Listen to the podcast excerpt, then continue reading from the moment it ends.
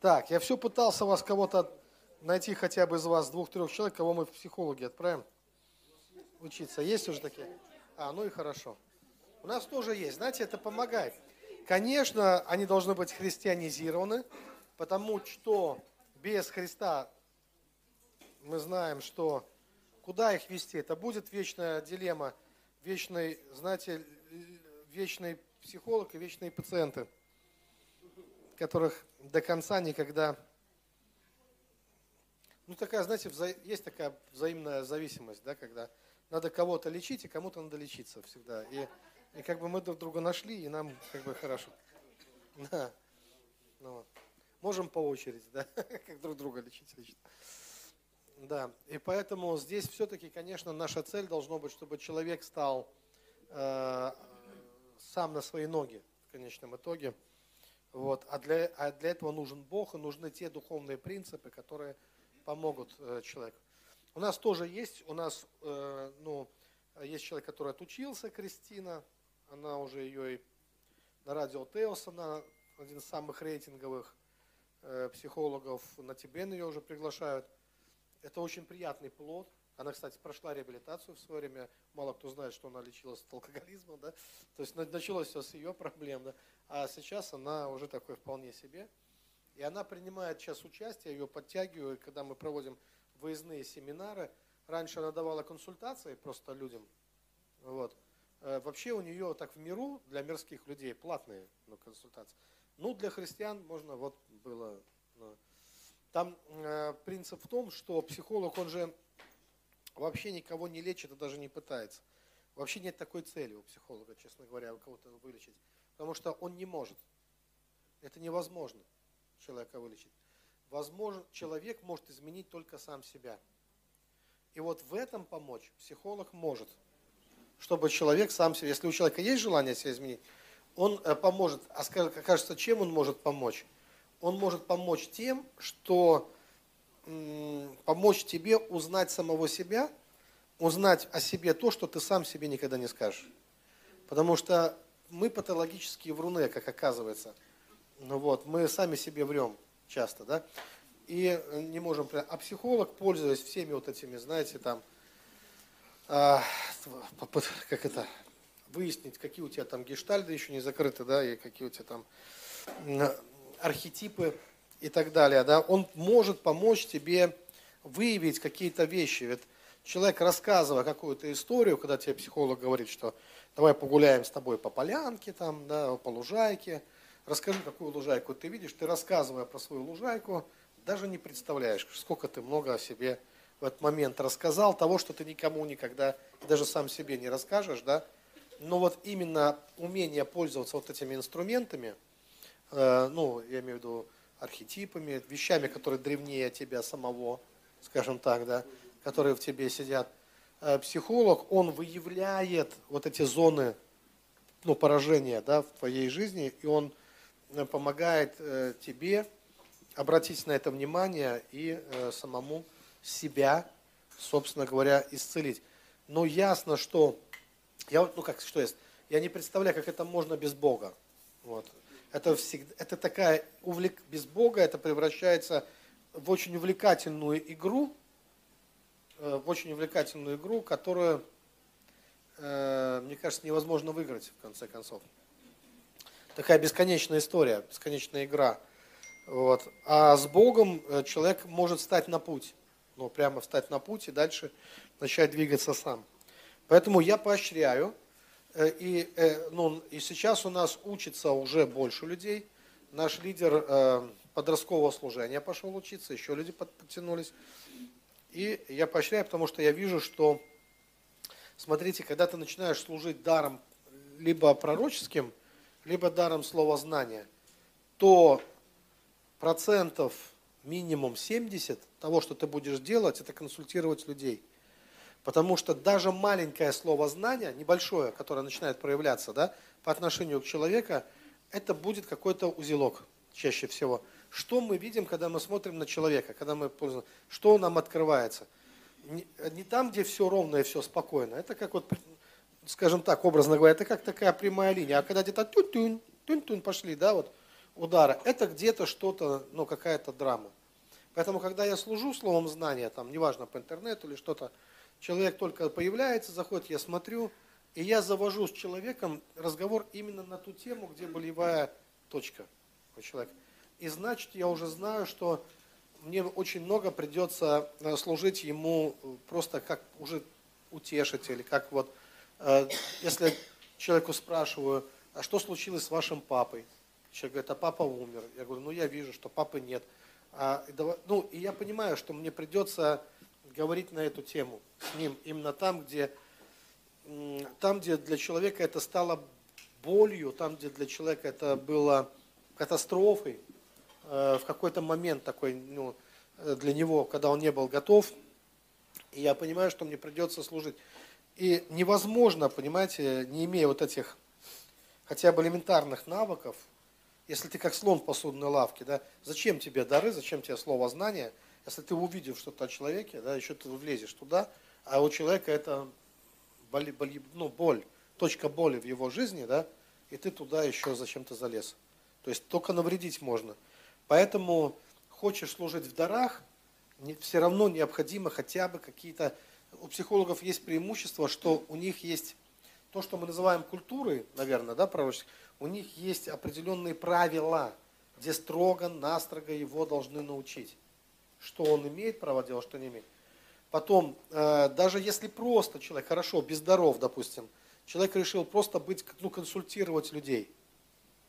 А сейчас, как я уже говорил, в этом будет ну, необходимость, потому что все больше людей становятся личностями, человек требует себе личного внимания, нужно, чтобы кто-то его выслушал, да, э, чтобы кто-то узнал про его там три развода, четыре там крушения, там, ну, э, про два его банкротства, ну, к примеру, я образно говоря, там, да, э, надо кому-то это все рассказать, чтобы кто-то ему все. А вы знаете, что происходит с человеком через короткое время, когда ты послушал таких историй? Да, потом откачивать надо будет тебя. Ну, в принципе, да. У меня жена консультировала некоторых женщин, ко мне приехал пастор знакомый, и мы поехали с ним на природу вместе там отдохнуть. Мы едем в машине, и мне прилетело, мне жена звонит, и вдруг, Андрюша, там, трын -тын -тын, э, как мне там оттуда, я, что случилось, я чем виноват, что вот. Но я сразу понял, я просто знал, что в этот момент она одну сестру консультировала, которую муж бросил. И все, и, и уже я под подозрением. Я никого не бросал, я даже мысли никогда не было. Ты человека... Потом она позвонила, что-то она мне высказала, высказала, высказала. Потом я говорю, ну это не она. Я говорю, это не она, это просто... Это вот тот, кого она консультирует сейчас. Через час она звонит, Андрюш, ты понял, это не я? Я говорю, да я понял, конечно, да. Я говорю, ну ты будь осторожна с этим, потому что все, если э, ты втягиваешься вот в эту драму, ты начинаешь, это так на тебя садится. Все. И здесь э, вот э, что учат в профессиональных заведениях, тебя учат, как жить так, чтобы это к тебе не приставало, прежде всего. Как тебя защитить от того, чтобы ты не стал больной после этого. Потому что я попадал к таким, знаете, уже э, там есть определенные вещи, когда ты их делаешь, ты должен посетить там психотерапевта, там что и когда он задает тебе вопрос, а ты видишь, что он не в себе, да, ты не знаешь, какой он тебе диагноз напишет. У него там и, и брови дергаются, и, и, и ноги не на месте не стоят, ты понимаешь. А он тебе вопросы еще задает. Потому что вот сейчас ну, вот этот не совсем вменяемый человек, как он тебя сейчас ну, оценит, да, вообще. Может, я тоже должен так же себя вести, чтобы синхронизироваться с ним, чтобы он сказал, что мы нормальные, да? Вот, поэтому это, ну, вот долгие практики таких вещей, они э, отразятся на психике, если, если не бодрствовать постоянно, если постоянно не бодрствовать. Вы же знаете, что э, если это как человек, который работает э, в мастерской и видит только ломаные машины. Вообще, да, вот у него отношение к, какое к автомобилям. Он никогда не видит нормально. У всех, у кого движок течет, у кого там еще что-то, там подвеска э, полетела. Вот, так и ты. То есть к тебе постоянно обращаются люди, ты служишь людям, и у каждого какая-то своя беда, какая-то своя драма. И можно начать, ну, как-то немножко э, ну, заражаться всем этим, этими вещами. Поэтому э, надо иметь очень высокую самому духовную позицию, всегда четко помнить, кто ты в Боге, кто ты во Христе, иметь определенные профессиональные навыки, они не помешают, чтобы служить другим людям. Но э, это, это будет очень востребовано, иначе, как я сказал, люди будут ценить больше психологов, чем э, вот, служителей церкви, потому что они будут считать, что там им хотя бы какую-то помощь оказывают, и они готовы будут свои пожертвования нести не в церковь, а нести психологам, и, и гораздо больше. И какой-нибудь мотиватор.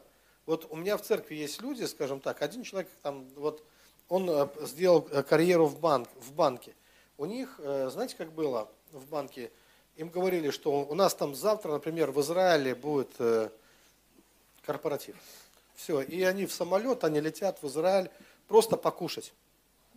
В Израиле они покушали, с ними провели бизнес-тренинг какой-то, они опять возвращаются в Россию. Сколько на это тратится денег? Огромное количество. Но этот человек мне много раз говорил, он говорит, он говорит, пастор Андрей, вот то, что ты нам даешь в церкви, круче, чем вот те бизнес-тренеры, которые нам дают это там. Просто не представляешь, сколько им за это платят денег в банке, чтобы они были ну, консультантами. Вот. И проблема в том, что э, мы иногда бываем сами неквалифицированы в этих вещах, а мы должны все-таки хоть что-то понимать и разбираться в каких-то вещах. Поэтому э, я не против образования, наоборот, поддерживаю то, чтобы это помогает. То есть я считаю, что образование для, э, да, является риском образования для человека риском? Да риском является все. Это вот э, раньше его, кто он был, Бурлак, а сейчас он Богатырев, там, ректора, вот сейчас был собор, на соборе как раз он отвечал на вопрос, а что, если человек пойдет учиться, и он в, в Боге разуверивается? Его там напичкают разными вещами. Люди могут в Боге разувероваться, начал денег зарабатывать, и все, и сразу слетел с катушек. И, из-за секса, из-за, ну, из-за чего угодно люди могут все является риском. Человек к чему-то прикасается, да, и он может променять это, ну, свою веру в Бога на какие-то там другие вещи. Вот. Но если человек адекватный, он не будет разувероваться, он научится. И вот я научился, я религовед по образованию, я использую, даже приобрел такого ангела религоведа, который вот иногда э, выскакивает. И кстати, там есть очень хорошие, да, как раз у нас тут тоже, вы тоже, да, учились на религоведа, вот вы рассказывали, да? Только в, э, э в, в, в МГУ, вот у нас было такое правило, нас учили строго-настрого, э, которое нельзя было забывать, одно из правил религоведа, если ты при, проводишь полевые исследования, ты приехал куда-нибудь, там, не знаю, в тайгу, неважно, там, каких-нибудь староверов или кого-то еще там исследовать, вот ты исследуешь их, вот ты пришел к нему в домой, к примеру, да, тебя поселили в какую-то семью, э, и дело в том, что как только ты там оказался, ты уже немножко портишь исследование само, потому что есть фактор твоего присутствия. То, как они ведут себя без тебя и с тобой, это уже может быть не одно и то же. И поэтому тебе надо быть там так, чтобы ты не как можно меньше, э, да, правильно сказать, от, отсвечивал. Но другой есть момент такой, что если он тебе там объясняет, что у него за печкой домовой живет, а ты тут же там крестным знамением там и там, там или что-то, то исследование тоже не получится.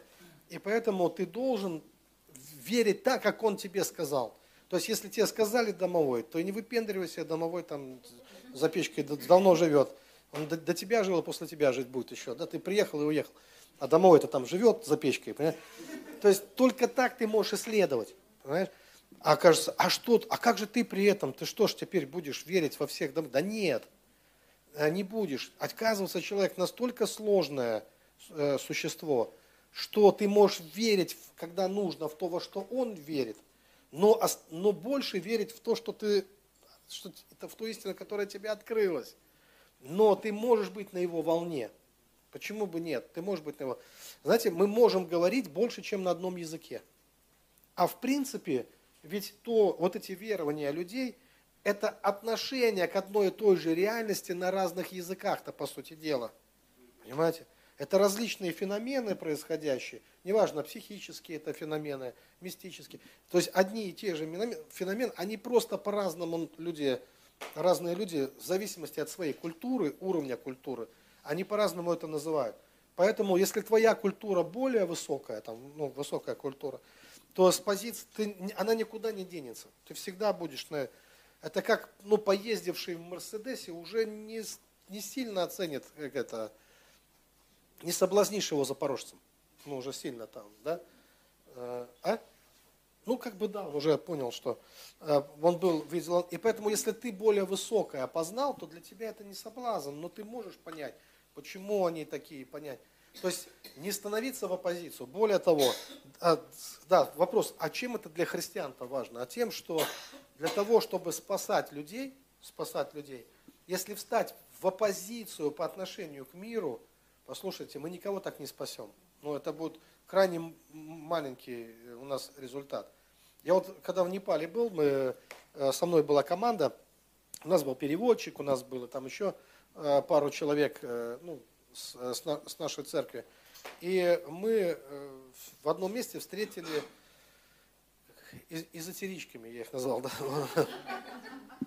Ну, девушка, они, они вот в теме, они ехали, в общем, мы шаманов спасали, а они ехали к ним учиться. Представляете, разница в культурах, да? То есть мы их каем, а они думают, чтобы те дали им какое-то просветление. Я вообще думаю, как такие темные личности могут дать какое-то просветление. Он под камнем живет вообще.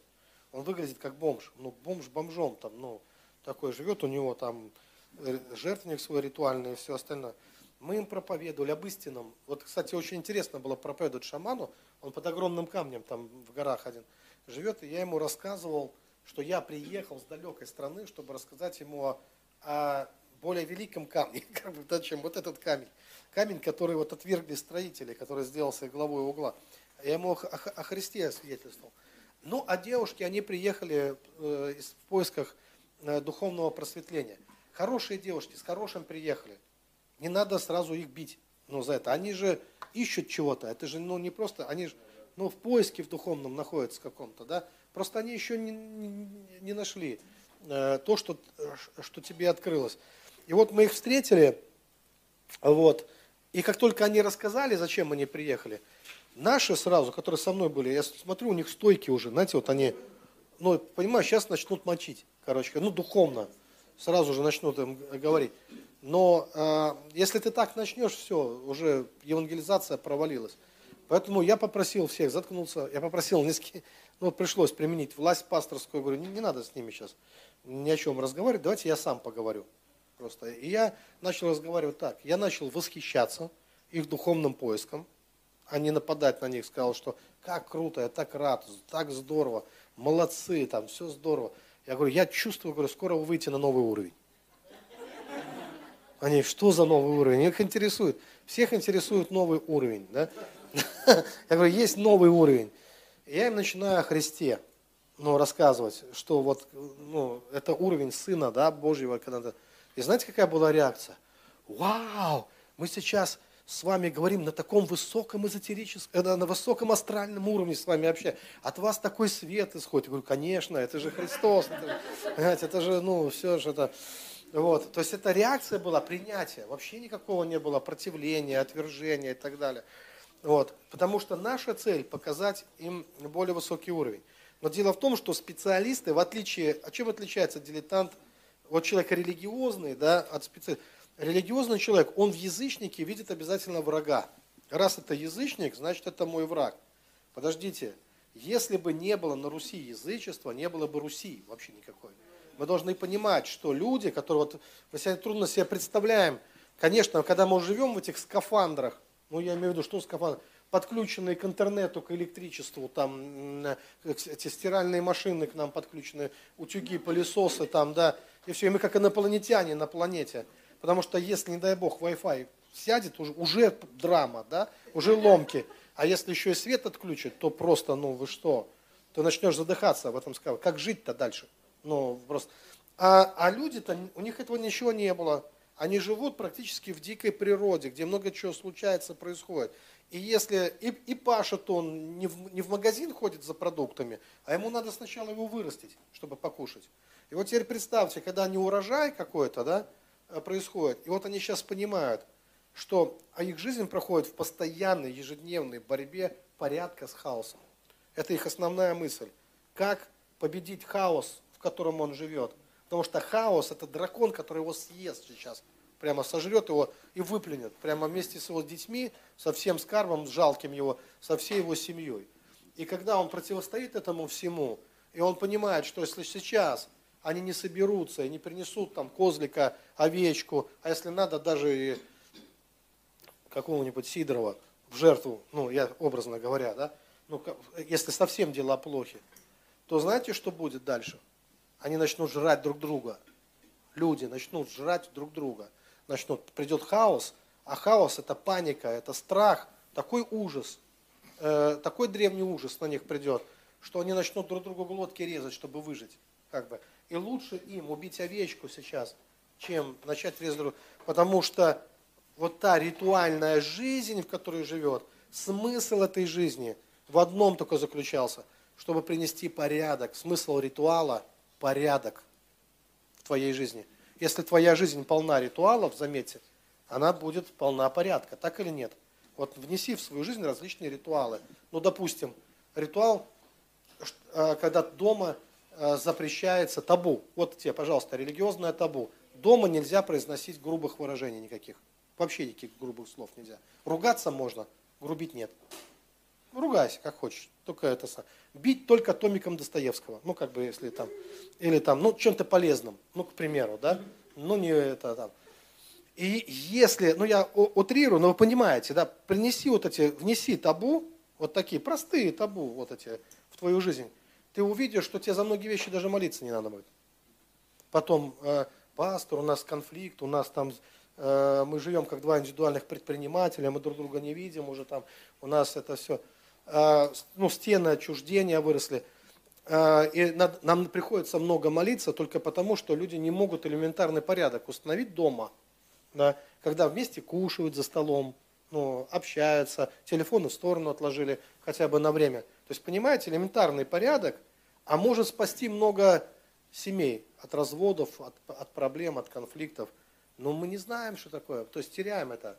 Теряем. А, и осуждаем древних людей. Вот они язык. Так у него язычника, у него порядка. Он с утра не мог встать, чтобы не выполнить какой-то ритуал вообще. Для него это все было важно. Ну, что он и как он делает. У нас сейчас один наш знакомый пастор попал в аварию. В такую серьезную аварию попал, что его машина там, в общем, две машины еще других не подлежат восстановлению. Вот, но у него крепкая оказалась. Он с сыном ехал. Ему, чтобы восстановить, тоже немало денег надо, больше 100 тысяч, 150 тысяч, чтобы восстановить. Слава Богу, никто не пострадал. Но он говорит, когда я выезжал, я чувствовал, мне говорит, что-то и во сне, и жене снилось, и у меня беспокойство, но мне же надо ехать на работу. Но он как бы помощник пастора, пастор чуть помудрее. А пастор ему сказал, вот запомни, я в такие дни никогда никуда не еду. Разворачиваюсь и сижу дома такие дни. Понимаете? Вот древний бы человек, он бы не вышел. Потому что ну, для него это имело значение. Древний человек вышел, посмотрел, как птицы полетели. Чуть не так полетели птицы. Сегодня не идем. Да, там все. Это было гадание там по птицам, там, знаете, там сиперсперск, это называлось сложно, по-моему. Все, то есть с какой ноги встал имело значение. Кажется, дурь, приметы, с какой ноги встал имело значение. Так они так выживали. Если бы они так не мыслили, как бы они жили бы вообще в этом мире хаоса. Как бы они не поубивали бы друг друга. А так это порядок. А что такое? Зачем тогда христианство?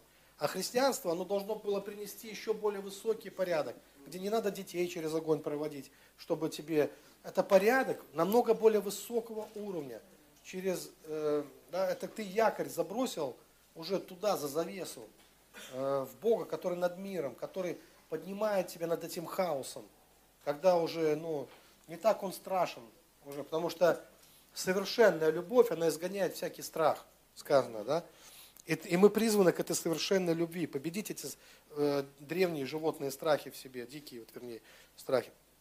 Короче говоря, ну это я немножко ангел-велиговед выскочил и вот что-то поумничал. Теперь возвращаясь теме, смотрите. Э, вот э, хочу закончить с этой психологией. Сейчас психология такая наука, которая, где практика уже стала опережать теорию. Нет такой другой науки, где, где практика опережает теорию. То есть практики, которые используются в психологии, никто не знает, почему они работают. Даже нету еще книг не написано, еще, ну, представляете, вот они практикуют какие-то вещи, и, и, и меняется жизнь человека, а почему, они сами не знают, психолог не знает. Он догадывается, подозревает, но он точно не знает. И когда он приходит в церковь и слышит толкового пастора, он говорит, а я теперь понял, почему моя практика работает. А? Да, конечно, Бог действует. Бог всегда действует. Вот, например, есть такая практика, еще нигде не зарезервированная, да, нигде книг не написано, с игральным кубиком. Я проверял на всех детях, на себе, на детях работает. На служителях проверял, всегда работает. И обычный игральный кубик. Знаете, ну, сейчас есть кубики, где там много цифр. Шесть, где шесть цифр, да? Где число э, где число, ну, число 6 является ответом. Ну, одно число 6. А все остальные цифры, они, э, ну, там, число 1 это там влияние друзей, например. Там, я уже сейчас не помню точно. Ну, там влияние друзей на тебя, э, там, ну, равно тебе. Число 2 влияние, там, например, СМИ. Это вот средства массовой информации, влияние авторитетов на тебя – Э, вот. Э, число 3 – влияние родственников. Ну, ну, это ну, родственные или генетические связи. А вот когда число, э, и число 5 тоже, число, число 5 тоже на тебя влияние. Я уже не помню там кого. А вот число 4 – это не, не, не до конца созревшее твое собственное ну, решение. А 6 – это прям вот десятку, что называется. Да? В общем, 6 цифр – ты задаешь э, вопрос, любой вопрос задаешь. Вот как-нибудь дома можете проверить. Например, ты, спра... ты, ты говоришь, хочу заниматься прославлением, ну, к примеру, в церкви, и кидаешь кубик, а там выпадает, к примеру, единица, которая тебе говорит, это вообще не твое желание даже, это даже не ты. Ты такой, ладно, и меняю вопрос. А, хочу э, научиться петь. Кидаешь там, бах, влияние авторитетов показывает там, да. Хорошо. А, Хочу быть звездой. Кидаешь шесть. Да, ты хочешь быть звездой. Ты думаешь, о, что, что это такое? Вот сколько раз пробовали на ком? Ни одной ошибки, представляете? Вот ни одной ошибки. Оно, вот кубик от тебя не отстает до тех пор, пока ты не скажешь, что ты на самом деле хочешь.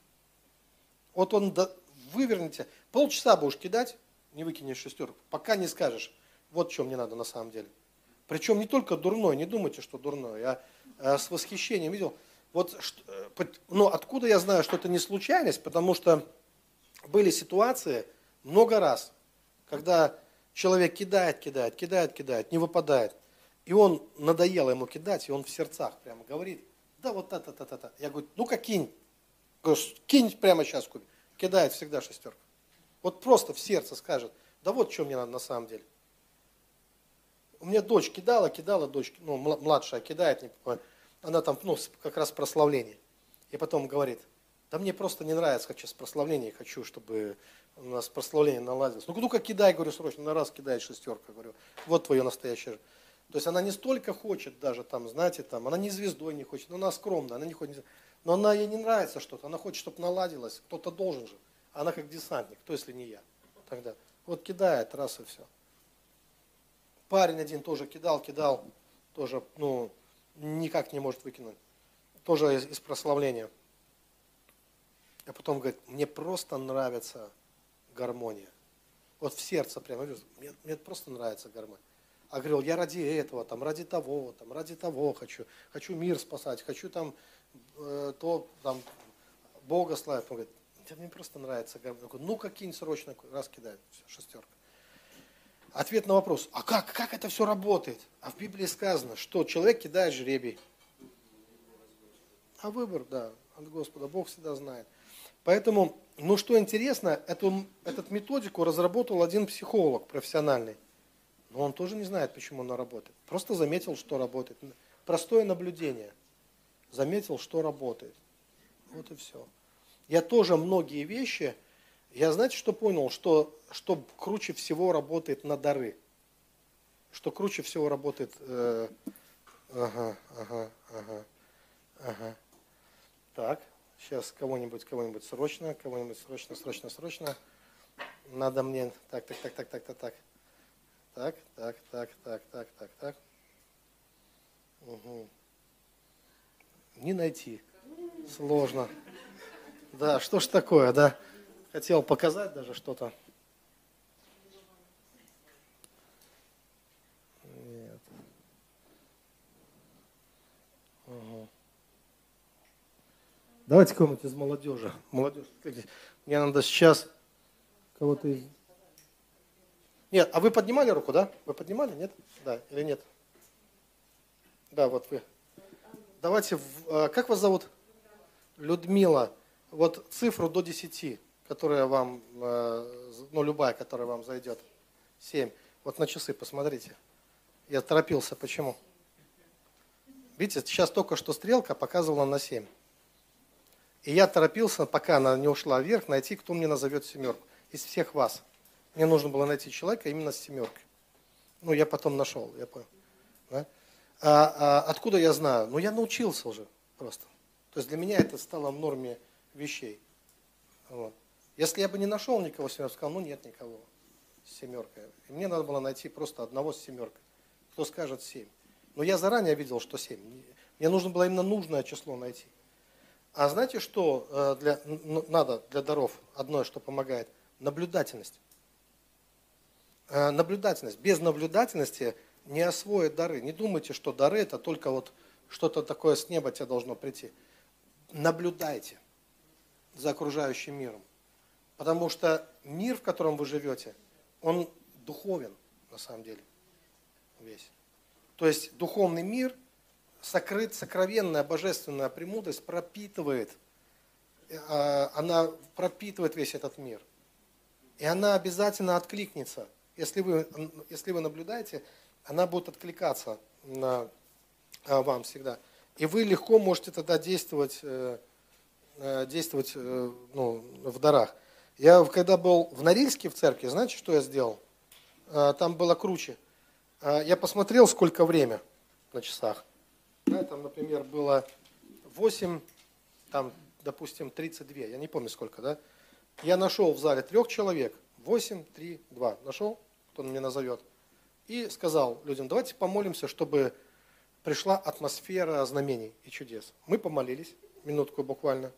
Я говорю, вот этот человек, вот этот и вот этот, каждый назовите по числу. Они называют 8, 3, 2. Я говорю, посмотрите на часы, 8, 32 сейчас, я говорю. Вот так, я, вот так надо время узнавать, я сказал. Потом сказал, ну не повторяйте за мной это, говорю, это просто, а то потом расстроитесь, разочаруетесь, просто у меня уже опыт э, есть. Вот. А, поэтому это все можно, всему можно научиться, ничего в этом особо сложного нет, просто немножко больше э, внимательности, наблюдательности и, конечно, чувствительности. Потому что трудно себе представить, чтобы человек бесчувственный двигался в дарах. Ну, кстати, за семеркой вы думаете, там, ну, просто семь. Да нет, за семеркой же ангел стоит всегда. Это определенный ангел. Почему у человека число семь, например? Потому что один из ангелов, в данном случае такой максималист, из ангелов э, э, э, ну, максималистов таких. Э, число 7, число лидеров в основном, я заметил. Число 7, оно э, число людей, э, которые не, не будет довольствоваться просто ролью там, домохозяйки, там, не будет жить по принципу ржавеет танк на постаменте. Обязательно будут стараться э, реализовать свои таланты, и стараться будет... Э, знаете, вот этот ангел, не во всех людях такой, но в данном случае, вот э, человек, с которым разговариваю, этот ангел такой, который говорит, я тоже так могу, я тоже так могу. Если что-то видит у других людей, говорит, я тоже так могу. И каждый, ну, показывает, что и, и мы тоже не лыком шиты, мы тоже умеем что-то, да, вот такое. Э, вот так вот проявляется. Вот. Хорошо. Так что здесь Здесь множество, множество ангелов есть. И если будет время, если вы хотите, мы можем завтра, может, больше уделить этому время, послужить, рассказать, да. Вот. Я просто даже подходя к человеку, у меня уже навык чувствовать, э, какие ангелы э, стоят за ним. Уходят на это доли секунды. Больше не надо. Доли секунды ты уже знаешь. Чтобы рассказать, уходит больше времени. Чтобы рассказать. Потому что рассказать намного, э, намного сложнее, чем, да. Вот. У нас, кстати, есть человек по имени Ангелина, да, зовут? Правильно я сказал? Да, да, Ангелина там есть, она сзади вот там сидит сейчас. Вот. И э, ее привели там, притащили. Чуть ли не насильно, да, наверное, Ангелина? Вот. Тогда родители гордятся, э, потому что красавица. Но, вот. А, хорошие ангелы. У Ангелины, один из твоих ангелов, Ангелина, огненный ангел. Огненный, да. А, огненный ангел, и ты им бываешь очень, то есть внутри горячая, очень, внутри. Ты спокойно, вроде скромно здесь, но внутри ты бываешь горячий. Вот. И э, один из твоих ангелов, он очень горячий, он очень огненный ангел. Поэтому мысли у тебя быстро, ты думаешь быстро на самом деле. Ну, я сейчас не говорю про уроки там или про какие-то вещи обязательно, да, но то, что тебе интересно, то, что тебе надо, с, с, очень быстро э, но, э, ты, да, решения, э, принимаются решения внутри. И это один из таких сильных ангелов. Но, конечно, сейчас не очень простое время для тебя. Оно не всегда будет таким. Оно сейчас не очень простое такое для тебя время. Вот. И это такое время, когда а, и многого хочется, но и, а иногда ничего не хочется. Иногда на необитаемый остров, может быть, хочется куда-нибудь там, в монастырь куда-нибудь, знаешь, там, чтобы все отстали и куда-нибудь там. Но, но на самом деле, на самом деле, э, у тебя большое сердце, и э, я вижу, что твои ангелы, а там целый скорт ангелов, они смотрят вперед, у них э, много планов, как бы, да, вот, у них много планов на, на твое будущее, скажем так. И ты никогда не будешь посредственной личностью, довольствоваться, чтобы быть посредственной личностью. Вот. Ты не ведомая, ты не будешь следовать просто Э, фарватере за кем-то, за какими-то э, за, за какими-то э, людьми. Ты будешь принимать самостоятельные решения, сама думать своей головой, принимать самостоятельные решения. Твои ангелы будут тебя этому учить. У тебя сильный ангел-защитник, один из сильных ангелов защитник. И, эм, и упрямец такой есть, ну, упрямый, прямо борец такой упрямый борец, так я бы его сказал, да. Если он что-то решил, трудно его переубедить уже. Вот. Э, вот так вот. Ну, много ангелов, я не буду все рассказывать. Я обещал, что чуть-чуть скажу, я сказал немного. Ну, хороший экскорт ангелов. Вот. Хотя я вижу, что относительно сложное время сейчас. Это, возможно, просто с возрастом э, связано. И один из выдающихся ангелов, я бы назвал его горячим, этого ангела. Он очень горячий сам по себе. Вот. А, есть тот, у кого множество глаз, ангел-наблюдатель, который видит все, такое, очень многое видит и учится на этом. Э, замечает, подмечает за, э, за другими людьми какие-то вещи тоже. Есть такой, еще из многих. Ну, обычно, когда беседую с человеком, я могу до 40 минут рассказывать человеку какие-то вещи. Вот. Но тоже надо иметь так, потому что не всегда приятно, когда кто-то у тебя под шкуркой лазит. Но без, без спроса.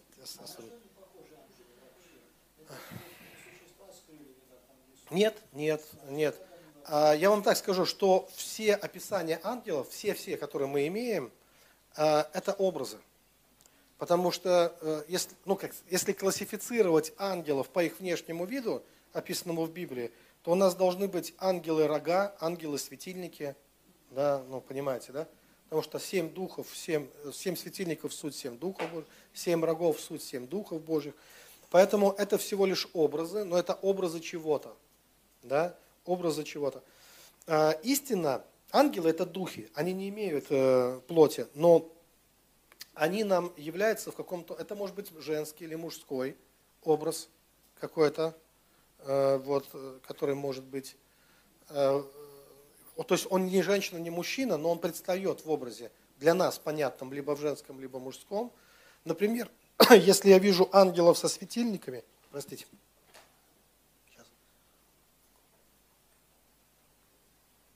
надо чаще пить, когда говоришь, это горло люди, которые влияют на атмосферу, у них ангелы со светильниками. Некоторые среди вас есть люди, которые э, никак не влияют, а есть те, которые влияют на атмосферу постоянно. То есть, знаете, когда человек зашел, и атмосфера поменялась сразу же. Да? Вот таких людей обычно ангелы для меня, по крайней мере, являются, они показывают мне светильники, что они вот заходят и освещают сразу же. Да? Вот, э, например, сидим, скучно, кто-то зашел, уже весело, еще ничего не сказал как будто зажгли светильник. Такой вот такие ангелы для меня, э, ну, как со светильниками.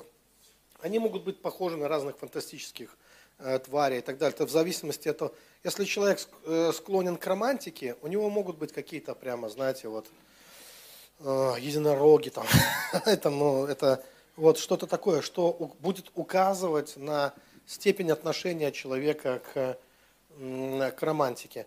У некоторых ангел похож на доктора бывает, э, на врача. Такие люди всегда подлечивают вас, хотят ну, слегка вас подлечить. Вот, ну разные просто. То есть по образу ангела, в общем-то, мы понимаем, какая сила, э, сила проявляется.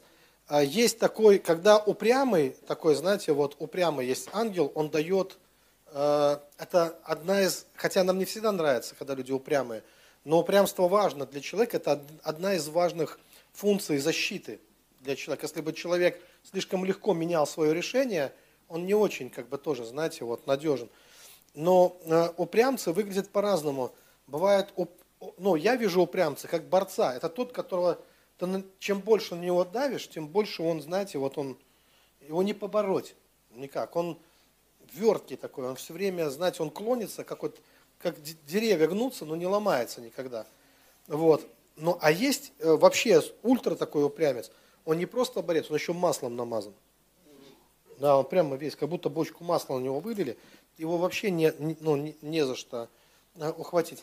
Некоторые люди, э, вот из вас есть такие, когда вы встречаетесь, например, с преградой, вы как бы бах, ну нельзя, значит нельзя. Вы развернулись, ушли. Ну в другом месте можно. Всегда ищите открытую дверь. Другой человек будет биться лбом в эту дверь, пока ее не, ну, не прошибет. А третьи люди, они такие, знаете, немножко липкие, они обтекают. То есть для них нет слова нет. Он раз уперся в дверь, какая дверь? Не, не, не может здесь быть. Например, ему говорить, да нет. Он говорит, да да. Да нет, да да, да, просто вот да. Он все равно как бы, он не, не мытьем, так катанием, он все равно своего ну, добьется. И за каждый вот этой, понимаете, за каждым таким проявлением стоит какая-то сущность определенная, да, э, вот, э, ну, а, ощущается определенная такая личность, которая дает такое поведение. Некоторые ангелы, они наследственные, э, то есть они передаются по наследству, наиболее яркие из них видны, если у человека, если отец играл роль важную в жизни дочери, то всегда за ней ангел отца виден, прямо такой. И проявляется он в ее жизни, когда она начинает шутить, например. Шутки мужские у девочки вдруг такие, ну, какие-то не, э, не, э, не, не, не девчачьи, по-другому даже шутит или что-то еще. А бывает э, у мужика, даже брутального мужика, то прямо такой мама за ним стоит, ангел мама такой стоит, вот, и проявляется он, когда этот брутальный мужик, там, не знаю, носки себе в магазине выбирает или что-то еще там, знаете, вот все. Вот вроде брутальный мужик, а пьет йогурт, он должен пить молоко прямо из коровы и выбрасывать ее в мусорку, а он, ну, йогурт там, ну, сладкий пьет. Ну, я утрирую, это я немножко, да, пошутил. Но, но видно, просто видно. Видно, когда вообще не было отца, или, или наоборот. Видно, когда человек рос в коллективе, если, э, если э, не слишком большая разница между братьями, э, сестрами, всегда ощущается ясно ангелы, присутствие ангелов родни. Так, такие люди, они немножко другие. Они вот, ангел первенца, видно, если человек первый, если не было аборта до него, если первый человек родился, видно, ангел первенец, он прямо такой ответственный. Такая, ну, особая, особый дух ответственности на таких людях ощущается. Только у первенцев такое бывает, больше ни, больше ни у кого. Вот это особый ответ. Если человек третий, Иванушка, тоже чувствуется. Ну, такой Иванушка, прям такой, знаете, ангел. Такой, было у отца два сына, а третий Иванушка. Да, вот. Причем у два даже имя не имеют, а Иванушка-то он, он Иванушка, он, у него имя хотя бы есть, да? Ну вот, и он не от мира сего, он другой совершенно. Такой. Да, духовная вещь. Да. Тоже, тоже, да. Тоже, да. Много разных причин, много разных. А, это связано тоже с сущностями, с разными бывает. А, есть э, ну, тотальная неудача. Это когда человек бегает от чего-то. Вот я говорю, если начнешь по деревне носиться, соберешь всех собак. Все будут с тобой бежать. Им только дай, понимаете? Вот они просто... То есть от чего человек... Например, человек, который убегает от одиночества, его всегда преследует одиночество. Заметьте. Человек, который не убегает от одиночества, вообще не знает, что такое одиночество. Он просто от него не убегает никогда. Он его не боится. Да? Поэтому основной принцип избавиться от неудачи – это перестать бояться того, ну, от чего ты бежишь. А, есть те, которым как невезучим, все время достается, прилетает. Прямо, да? Надо спросить, когда ты стал мячиком? Ну, если по тебе жизнь бьет постоянно, да, значит, ты где-то вот э, принял, ну, это образно говоря, например, у нас один брат, может быть, слышали эту историю, но это реальная история, это не грамма преувеличения. Я дома э, стоял с администратором, прямо, ну, как человек позвонил, вот, э, ну, я ему дверь открываю, три движения человек делает. А человек, у него не все пальцы на руке, чтобы вы понимали. Знаете, он технику безопасности знает, как свои три пальца оставшиеся. Вот он, он сделал три движения. Он э, включил свет, заходя, и лампочка лопнула. Он вешает куртку, вешалка оборвалась сразу вся. Железная вешалка стоит, она оборвалась. Он пошел помыть руки, я вам говорю, кран сорвало. Сорвало кран, вода. Вот я там с тряпками, я там все эту воду там перекрываю, все это самое. Администратор вот так вот стоит просто, и он мне шепчет, хорошо, я с ним не поздоровался. Просто... Потому что ты не знаешь, может, сейчас руку бы оторвало или что тебе.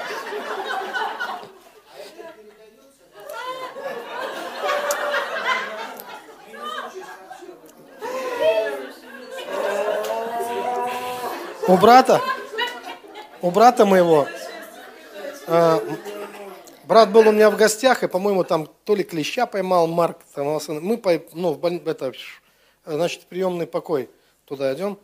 И вот, и мы, значит, ну, там сидим, и вдруг я смотрю, что вот этот брат выходит оттуда с женой. И они оба на костылях. Я старался не ржать, короче, ну это же драма. Ну вот оба вдвоем, знаете, я, когда увидел, думаю, меня почему-то не удивило.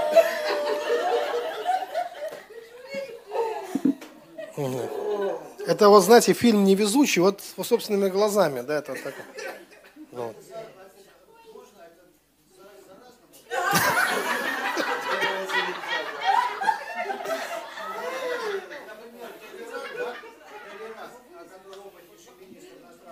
Да. Да. Он говорил, бойтесь невезучих, бойтесь невезучих, избегайте невезучих. Да. И многие говорят, не, не сообщайся с... Не зря выкинули с корабля, да, и он с корабля.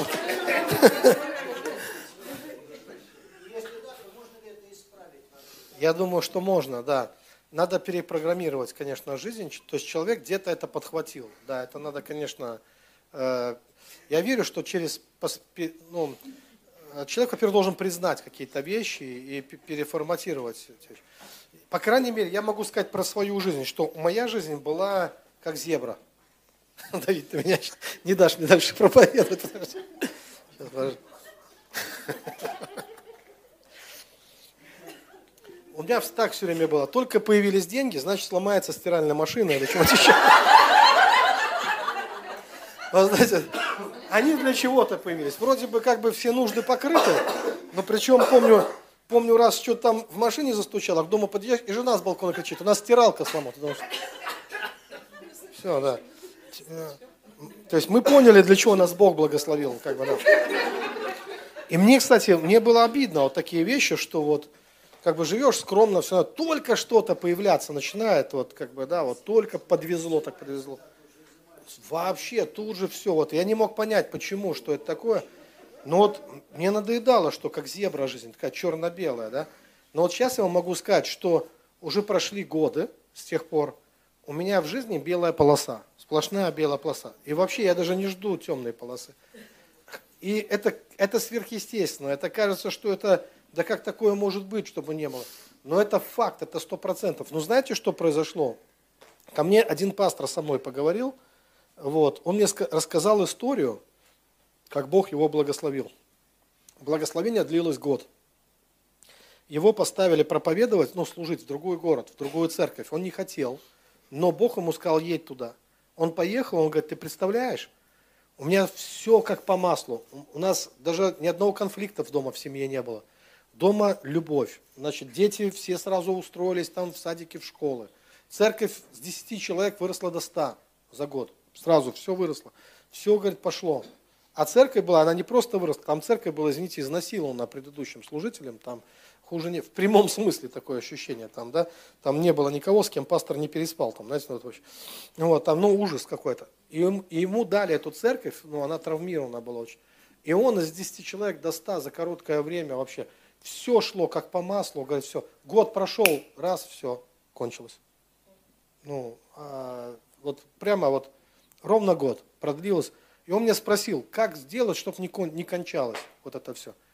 И он, когда он меня спросил, а я как раз живу, живу, живу в этот момент, я живу в этой белой полосе. И у меня вопрос, а что может кончиться? Знаете, я думаю, так это ж мне надо получить ответ, как сделать, чтобы не заканчивалось никогда. И тогда я начал э, смотреть, а, э, что Библия по этому поводу говорит. Я увидел, что Давид обращается к Богу, для него Бог, заметьте, для Давида, как лань стремится к потокам. То есть Бог для него поток. То есть в его представлении я лань, Бог поток. Я стремлюсь, чтобы пить из этого потока. Потом он говорит, потоки Божьи полны воды. Помните? Опять. Да? И я вдруг понимаю, что, а, так это поток, значит, надо пребывать постоянно в потоке. То есть, если я выхожу из потока или попадаю в другой поток, этот поток меня унесет куда-то. Значит, мне нужно быть, ну, то есть все потоки, вот позитивные потоки, которые поднимают – они исходят от Бога. Бог постоянно, это эманация называется, излияние, постоянное излияние, излияние всякого блага. Бог благой, из него изливается все. Потоки процветания, потоки мудрости, потоки э, исцеления, потоки всего из Бога. Да? И получается, моя задача основная, это как мне настроить себя таким образом, чтобы я вошел в поток и больше никогда его, этот поток не терял. И я понял, что есть способы и методы, как поддерживать этот поток. Так как мне надо было решить проблему с финансами тогда, потому что я рассказывал, проблемы-то были в этом. С женой все хорошо, просто опять сломалась стиралка, там, знаете, или там, ну, э, застучала что-то в машине, или там еще что-то. Я понял, то что я начал делать? Я начал благодарить Бога, потому что благодарные, э, смотрите, есть такой принцип. Всякая неблагодарность, вот даже не, не, мы не называем это неблагодарностью, мы такие, знаешь, недоволен я чего-то, вот мне не нравится, я недоволен. Но что такое недовольство? Недовольство, оно же откуда-то что-то забирает, оно же не только тебе что-то дает. Недовольство забирает у твоей благодати. Ты либо благодарен, либо недоволен. Другого не дано, понимаете? Вот. Э, если я понимаю, что любое мое недовольство забирает у моей благодарности хоть что-то, тогда я не имею права быть недовольным. Даже если ко мне отнеслись несправедливо, послушайте, если я буду недоволен, то я не благодарен уже за что-то Богу, понимаете? То есть я одну несправедливость-то я заметил, а вот Божьи все благословения не заметил тогда, получается, уже не благодарен. Бог сказал, всему пользуйся, ешь все в этом саду, все твое, но вот с одного дерева не ешь, ах, я недоволен, что с этого дерева нельзя есть. Я уже не благодарен. То есть, понимаете? И я включил тотальную, что за все начал Бога, за все благодаришь, все начинаешь замечать. Принцип какой? Имеющему, да, ты входишь в какой поток? Имеющему еще дано. Потом я понял, что за недовольством не следует никаких благословений. Неважно, ты прав, что ты недоволен, ты, э, твое недовольство оправдано, э, тебя действительно кинули, предали, ты ни в чем не виноват, это они все козлы, то есть ты Д'Артаньян, все у тех, ну, ну просто вот это, ну, это, ну вот, э, ты имеешь право быть недовольным, только будешь нищим. Вот и все. Почему? Потому что, а что ты за недовольством? Где благословение? Нет благословения за недовольством. Поэтому поменяй свое недовольство на благодарность, и ты маленькую вот эти неприятности э, ну, перестаешь замечать, зато видишь Божью руку всегда во всем. И ты доволен. Это раз. Ты благодарен, ты живешь как у Христа за пазуху. Это раз. Второе. Как только любое благословение в твою жизнь пришло, как можно выразить свою благодарность? Не только тем, что, как этот шарик, подвезло, так подвезло, да? Ничего, ничего не случилось. Когда ты получил благословение – это не нонсенс, это норма для праведного человека. Поэтому, чтобы поддержать поток, чтобы тут же не, вы, не, не, не вылиться из потока, не вырваться, скажи, благословение Божье никогда не заканчивается. Они никогда не закончатся. Каждый раз таким образом ты подтверждаешь, что, что это не разовое какое-то благословение, а это просто череда бесконечных рассчитанных на вечную твою жизнь, череда благословений. Поэтому любая, пришло тебе что-то, говори, о, классно, славно, слава Богу, что это никогда не закончится в моей жизни. Да? И таким образом ты поддерживаешь постоянно вот это чувство потока. Ты продолжаешь плыть в этом потоке. А, потом будешь видеть, э, даже э, поток работает так, что даже если ты забудешь это все делать, он продолжится какое-то время. Ты почувствуешь, что ты ничего вроде не говоришь, даже ропщешь, может быть, недовольный, опять как всегда, да, а, а прет, ну, все прет, все идет, идет, идет. Ну, потому что поток, он действует так, что он не сразу запускается, ты первое время говоришь, а все как будто против тебя вначале. Ты как будто против течения вначале идешь. Помните, как пророк заходил по щиколотку, по колено, по пояс, и потом поток его понес. То есть вначале он как бы сопротивляется, поток. Это надо учитывать. Но потом наступает момент, когда ты уже вроде и не говоришь ничего, а поток тебя сам несет. Но если ты не будешь его поддерживать, вернее себя в нем, то он постепенно начнет замедляться, замедляться, и потом ты чувствуешь, что что-то не прет. Ну, уже в твоей жизни не идет. Вот. Э, и это напомнит тебе, что ты опять э, ну, не там. Да, и тогда что делать? Не расстраивайся, не переживай, давай начинай снова – постепенно входить в поток. И так до тех пор, пока ты не научишься из него вообще никогда не выходить. То есть ты начнешь его ценить, и даже мельч... для меня даже мельчайшее, вот знаете, какие-то вещи, я могу просто где-то идти, неважно, идти по улице, чем ты бы знаешь, что-то я внутри чувствую, то есть у меня все хорошо еще, но я чувствую, что-то не то. Вот ну, чуть-чуть внутри чувствую, что что-то пошло на спад в моей жизни. И я уже не хочу в этом быть. Понимаете? Я не хочу, чтобы вот внимание Бога ко мне, а, оно уменьшалось. Я ревностно к нему отношусь, мне оно важно, оно меня согревает. И тогда я начинаю опять ну, стимулировать себя к тому, чтобы глубже войти в этот поток. Еще один момент для меня был важным, что мне раньше казалось, что Бог это некая такая, знаете, вот сияющая пустота. Вот это такой поток, ты к нему приходишь, а он такой красивый-красивый, чистый-чистый, белый-белый, и в нем больше ничего нет, кроме вот этой красивой. А все остальное в мире, иди там, заработай там, ну, бери лопату, копай, и тогда ты что-то откопаешь там, да, вот, иначе не будет ничего. Это один человек, мне, знаете, так вот, э, там э, материализации были некоторых вещей, там камней, э, полудрагоценных, а человек, ну, я выставил пару фотографий, а человек мне там выслал э, в Фейсбуке, тогда еще он работал, фотки таких чумазых шахтеров грязных с кирками, говорит, вот как камни добываются. Камни не с неба падают, они тяжелым трудом добываются. В принципе, я, ну, так тоже можно. Ну, как бы это один из вариантов. Вы знаете, у Бога есть два способа воздействия на мир. А, и это оба способа от Бога. Один – это законы. Мир этот живет полностью по законам. Например, действительно, чтобы сформировался драгоценный камень, это очень долгий процесс, надо долго ждать. Да, это там при определенном давлении, при определенной атмосфере, при определенной температуре. А другой способ – это чудо. Это когда Иисус воду в вино превращает. Это тоже Божий способ. Да? Есть то, то и то. И, и жизнь, кстати говоря, вот э, познается острота жизни двумя способами. Согласитесь, что человек, который пережил невероятную любовь, он что-то про эту жизнь узнал в этот момент. Более того, он, знаете, что он узнал? Он узнал, что он был мертв, пока не, не влюбился. Он узнал, что он ожил только-то в этот момент. И жить-то он только начал, когда пришла любовь. И даже, э, как и говорят, трухлявый пень, весенний день, да, там, ну, он, да, он стройный стать, он расцвел прямо даже, знаете, вот, как бы омолодился даже, да, вот, пришла любовь, и как бы все, человек понял. Но если человек не хочет через любовь, есть еще один способ, называется кол в заднице, понимаете? Тоже остро чувствуешь жизнь. Да. И есть люди, которые через такое прошли, и они потом, ну, и верну, вот вы жизни не знаете, вот вы не были там, где я был, вот вы не падали с девятого этажа, там, да, на, на, на свою лаву, вот вы не, не, не, не купались в дерьме, в котором я купался, вот вы не видели того, что... Ну, можно так, конечно, тоже как бы жизнь пережил, ну, почувствовал, что вот жизнь-то появилась-то. Но э, на самом деле это, это же выбор, как пережить. Да? И то, и то возвращает нас в чувство иногда. Блудный сын как пришел в себя? Когда обнаружил себя среди свиней.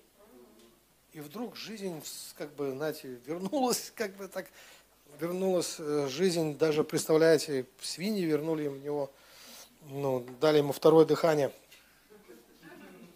вот, э, дыхнули на него, наверное, там, да? Даже неизвестно, какой стороной, да? Это было.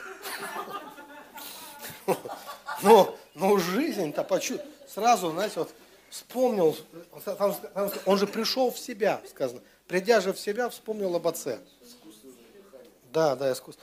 А, а можно по-другому вспомнить об отце? Это всегда есть э, ну, выбор у нас как, через что мы это начинаем познавать. До скольки у нас должно быть, чтобы я не... Уже все?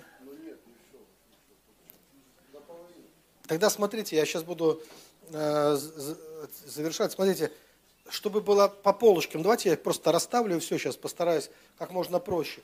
Первое, помните, да, все это э, мы встречаем Бога через, через огонь.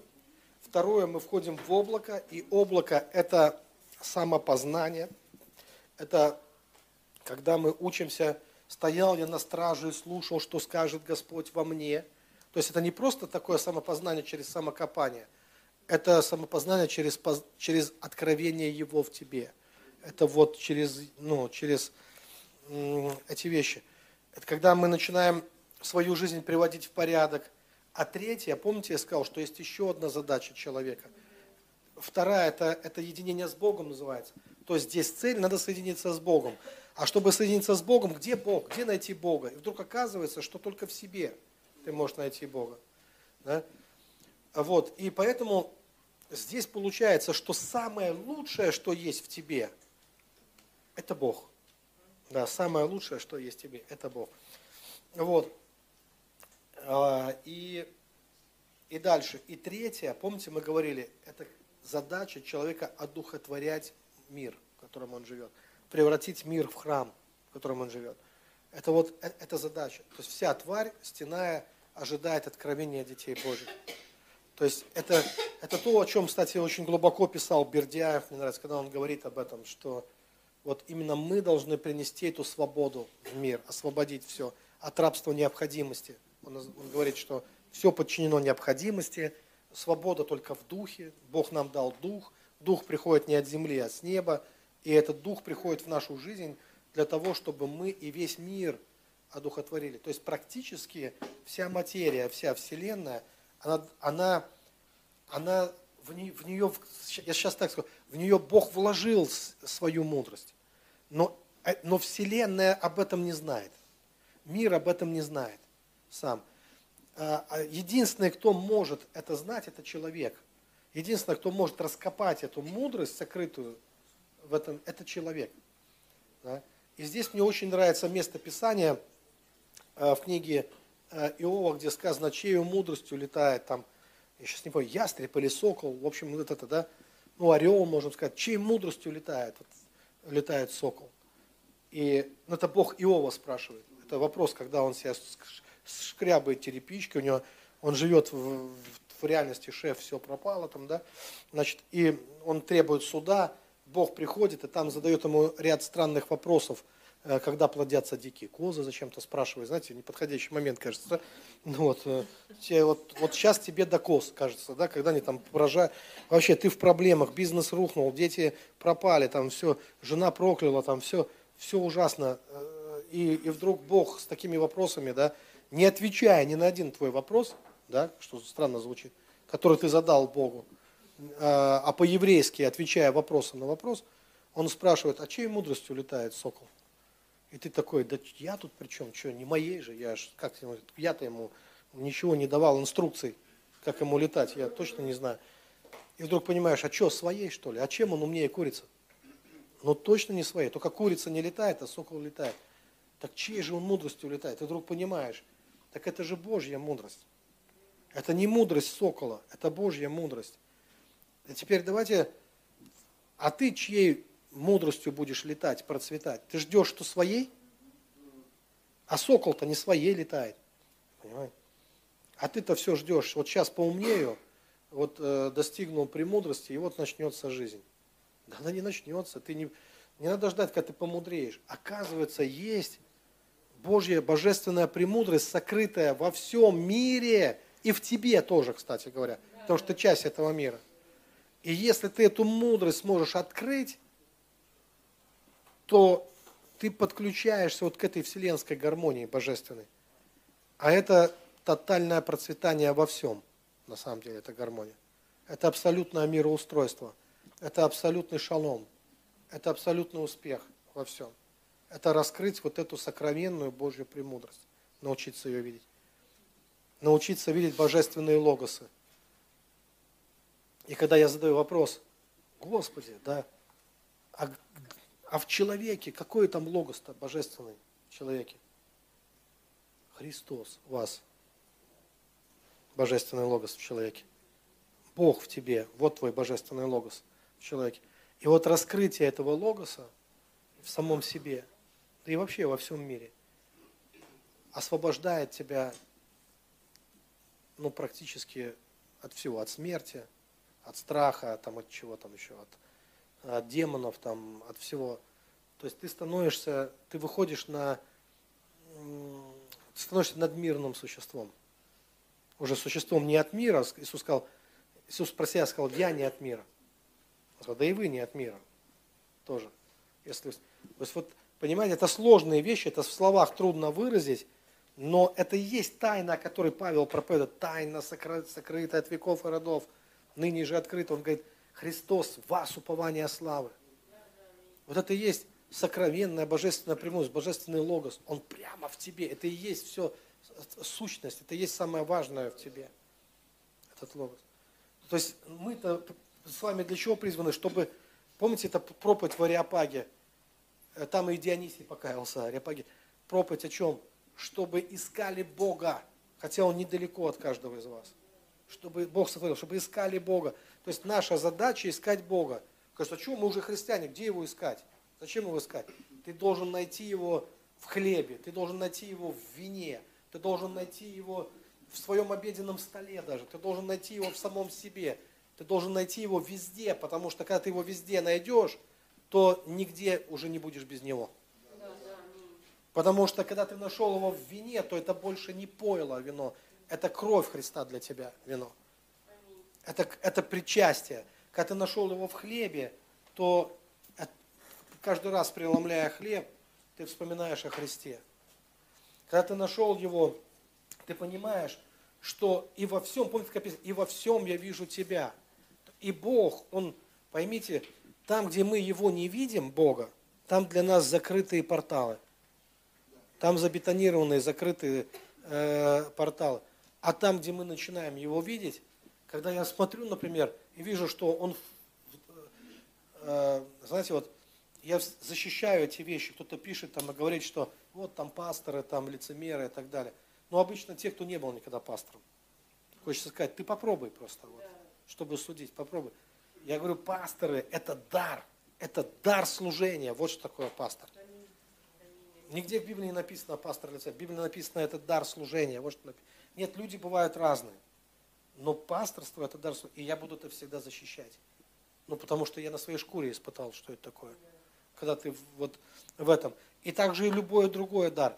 И когда я в церковь прихожу, и если я в пасторе дара не вижу, я ничего от него и не получаю. Какой меры мерить, такой отмерится вам. Поэтому я ничего не могу получить, если это просто Вася. Но он для меня не должен быть Вася. Когда я пришел, как только он вышел за кафедру, это портал в духовный мир. И я хочу слышать только Бога, понимаете? Мне Вася не интересует. Я хочу... И, и это хорошо, а не пастор, ладно. Там, брат, как тебя зовут? Индус? А? Да. Ильдус. Я думал, уже какой-то индус у нас тут. Ильдус, да. И я могу так обратиться, я могу сказать, Ильдус, я могу сказать, Ильдус, что ты думаешь по такому такому вопросу? И мы с ним подумаем, да. Ну, поумничаем. Или я могу спросить, Ильдус, что Бог хочет сказать через тебя? Чувствуете разницу? И когда я обращаюсь к Богу, Бог и ответит. Вот что мы хотим от человека услышать. То есть к чему мы... Вы знаете, когда я уже понял, что человек это целый город, это целый-целый город, я могу по-разному разговаривать с человеком. Я могу обратиться к его, раз город, значит там, как в городе, знаете, и кузнец, и пекарь там, и лекарь там, и кого только там не живет. И я понимаю, что в нем есть разное. И если, допустим, сейчас что-нибудь посмотрим, ты искал. Так, так, так, так. Угу. Угу. Ага. Да? А ты на барабанах. Как тебя зовут? На барабанах ты играешь всегда классно. Таня. Таня, Таня, да? Ага. Я могу поговорить э, по-разному. Я могу сказать, Геннадий. Да? И Геннадий может мне, кстати, через некоторое время ответить. Я каждый раз буду обращаться. Причем может ответить чем-то физически. Ну, потом. Понимаете? Да. Но, но, но я могу обратиться к душе, которая вот та, которая одесную Бога на престоле, я могу сказать, вот тот человек, душа, которая свыше рождена, та, которая с крыльями, с крылышками, -то, которая летает высоко, я могу к ней обратиться.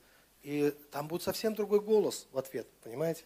Совсем другой. То есть кого я э, ожидаю в человеке увидеть? Один из моих секретов, как, устраивать коммуникации с людьми, приезжаю в церковь, смотрю, нахожу самого сурового мужчину. Кто у нас здесь самый суровый? Вы недостаточно суровый, вы более суровый. Да, и я стараюсь именно с ним тогда руку пожать, сказать, там, дай пять и все. Видите, кого я достал из него? Какого милого человека из него. Вот. А если я буду видеть в нем, ну, там, не знаю, мост, ну, что-то сидит и замышляет что-нибудь там против меня. И, и, начну там, знаете, там, что-то такое. И оттуда тоже, ну, кого зовешь, то ты, ну, кто-то выйдет потом оттуда. Да. Вот. Ну, зачем? Мы добрые люди. Да? И если я вижу доброго человека в каждом человеке, я, говорю, здравствуйте, люди добрые, люди хорошие, да, народ Божий, да. Я призываю тех, которые являются моей аудиторией. Практически, да, вот это, ну, вот это имеет значение. Давайте отдохнем. Вдруг, да, вот так внезапно. Ну, почти половина, да, у меня часы разрядились. Да. Отдохнем, чтобы и вам было полегче. А потом у нас будет во сколько служить? Да. Минут 20 отдохнем и продолжим. У нас будет, ну вы узнаете, что у нас будет. Через, через 20 минут вы узнаете, что будет.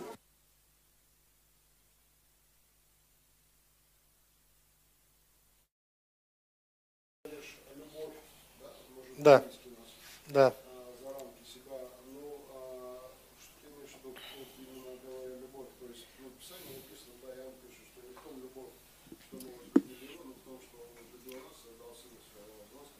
Да.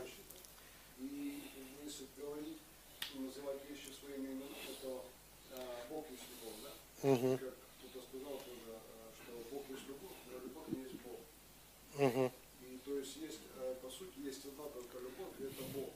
И, и, по сути только Он является источником любви. И кроме как, если не говорить о Боге, то другой любви, ну, по сути, быть не может.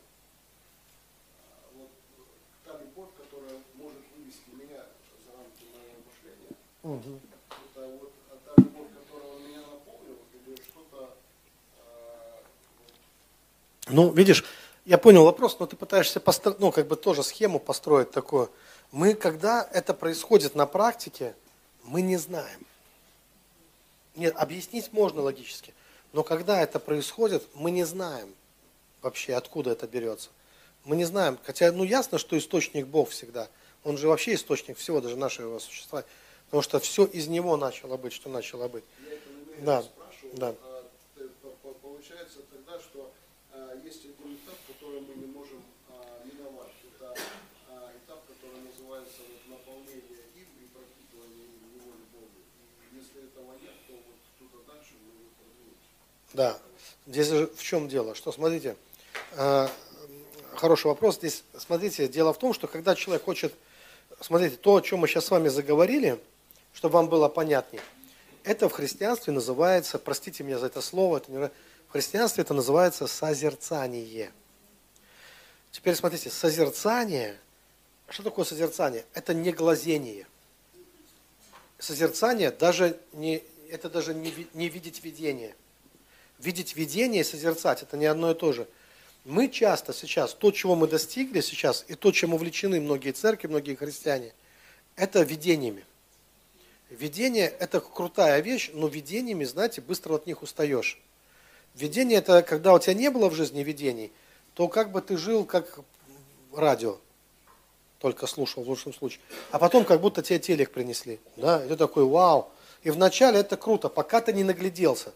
А потом ты нагляделся в телек, ну и телек. Сколько у нас в домах стоят плазмы, он стоят, и часто, даже не часто включаешь, там, по сути дела. Что-то тебя уже не впечатляет. Хоть там 3D. Даже было время, знаете, эти с 3D очками.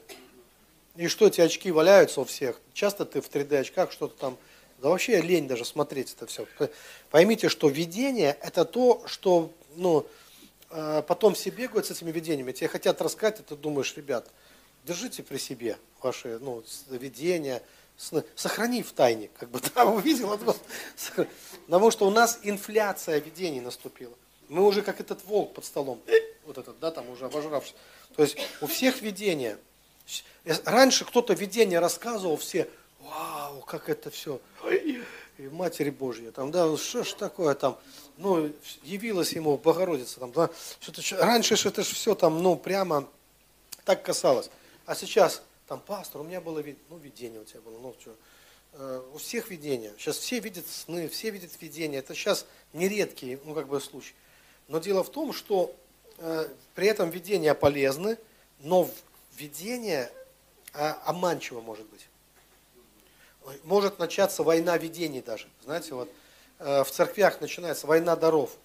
Пастор, у меня было видение, что тебе нужно оставить служение. Там, к примеру, там, я даже такое встречал, да, такое. Или там я видел видение, что э, тут- у нас был один брат, который говорил, «То- у меня было видение о том, мне Бог сказал, что только я один вижу правдивые видения, а все остальные, ну, они, не, они неправильные видят видения. Я думаю, ну тебя вообще прям ун- унесло. То есть, понимаете, бывают разные уже люди. Поэтому видения, они бывают, может явиться в видении, знаете, и сатана в виде ангела света. А вот созерцание – это такое глядение, не глазение, а глядение, когда ты видишь сущность, вот это слово, сказать, сущность всего. И неважно, что тебе явится, неважно, ты видишь, кто тебе явился, зачем явился, кем он прикидывается, на что он хочет быть похожим, почему. То есть вообще тайн нет. Поймите, созерцание, оно убирает, вот, ну, то есть тайн, никаких секретов, тайн нет. Созерцание – это всегда взгляд в саму сущность того, что ты смотришь.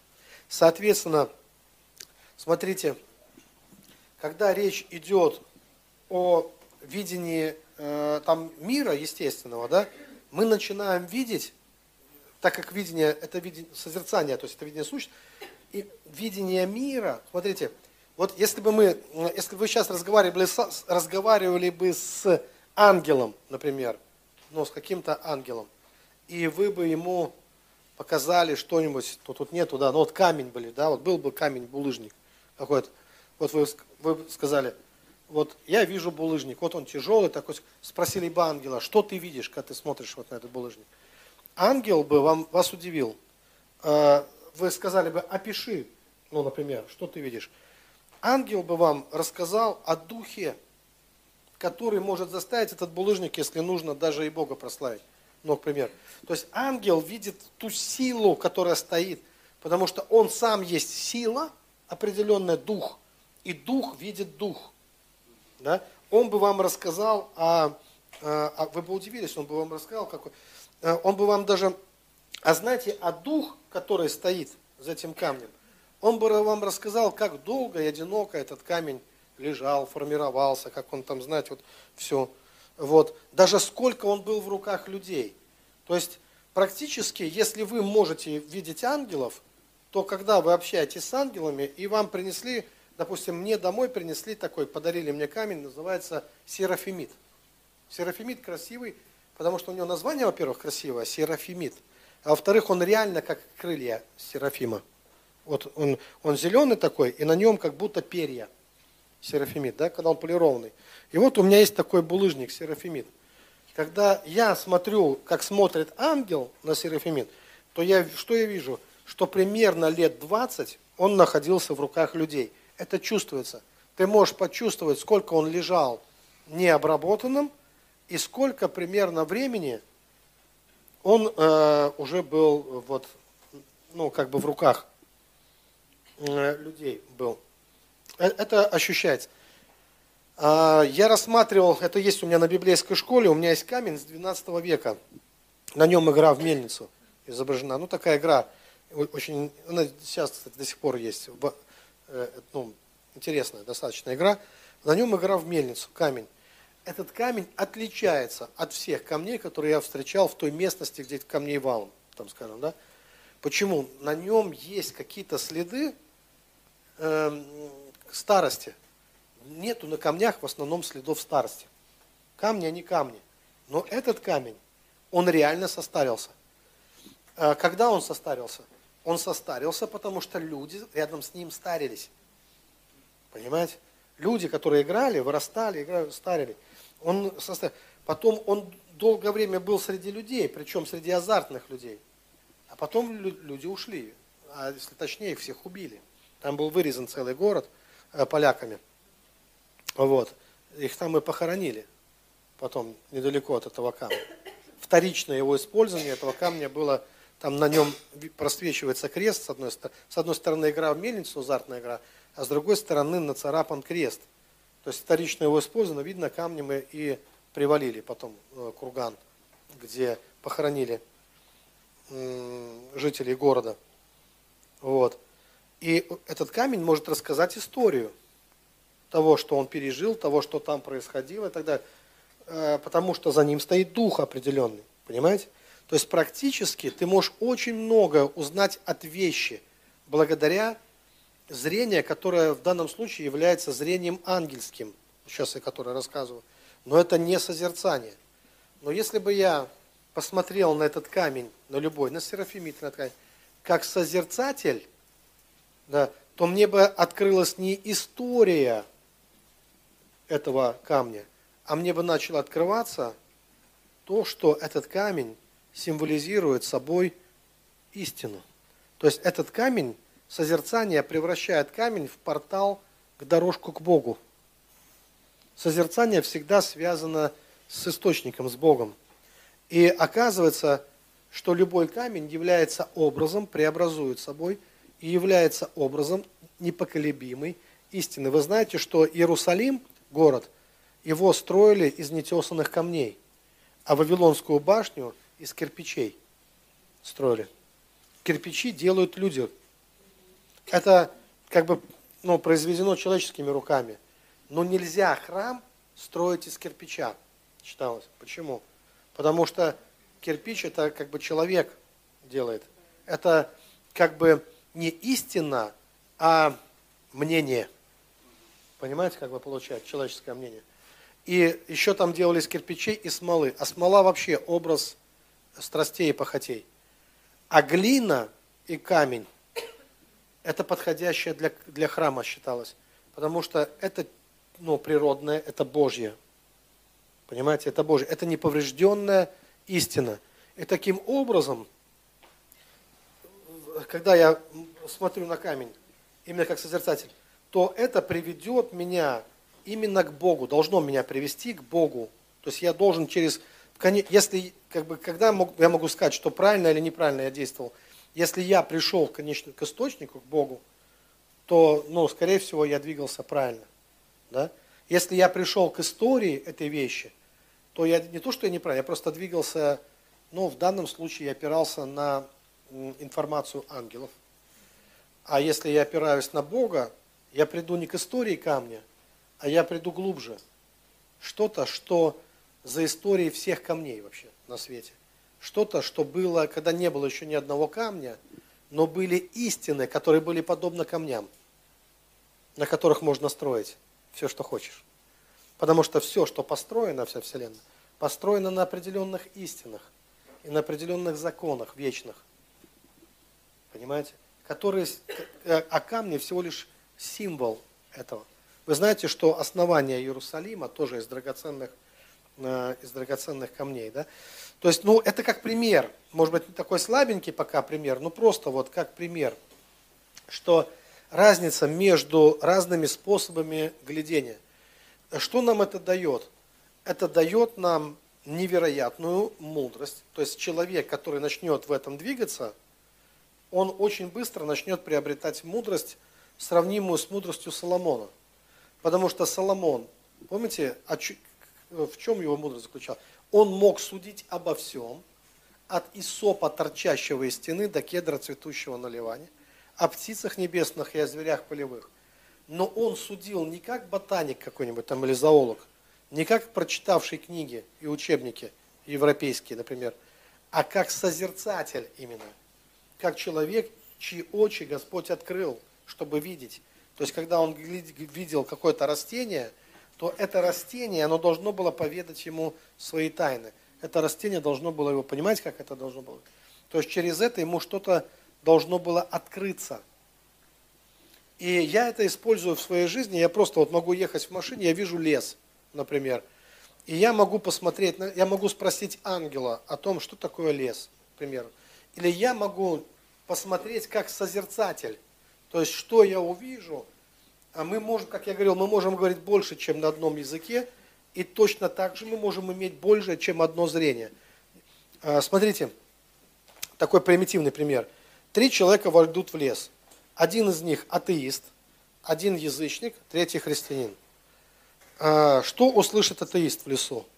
Скрежет веток, шуршание листьев. Да? Ну, если он не глухой. Правильно? Зашел э, язычник, шепот он услышит, кроме скрипа веток, он вскоре начнет слышать шепот э, ходячих по лесу, как их называют, леших. Да, там кикимор каких-нибудь болотных, да, там что-то, где они там, их взгляд. Когда зайдет христианин посвящен, что он услышит в лесу? Пение ангелов. Почему именно пение ангелов? Потому что его антенны, ну если я сейчас говорю только о посвященных людях, конечно, о духовных, его антенны настроены на другой мир. На какой мир настроены твои антенны, то ты для атеиста мир будет мертвым, там не будет никакой жизни, там будут просто механические э, звуки, вот и так далее. Для человека, у которого антенны в живой мир развернуты, в потусторонний, да, в живой мир, он обязательно обнаружит какую-то реальность там, да, ну, причем, и она даже может материализоваться для него вполне, проявиться, то есть вступить с ним в общение и так далее. То есть все это, ну, как бы возможно. Ну вот я даже так чувствую, опять меня скинуло на семинар, хотя я хотел пока...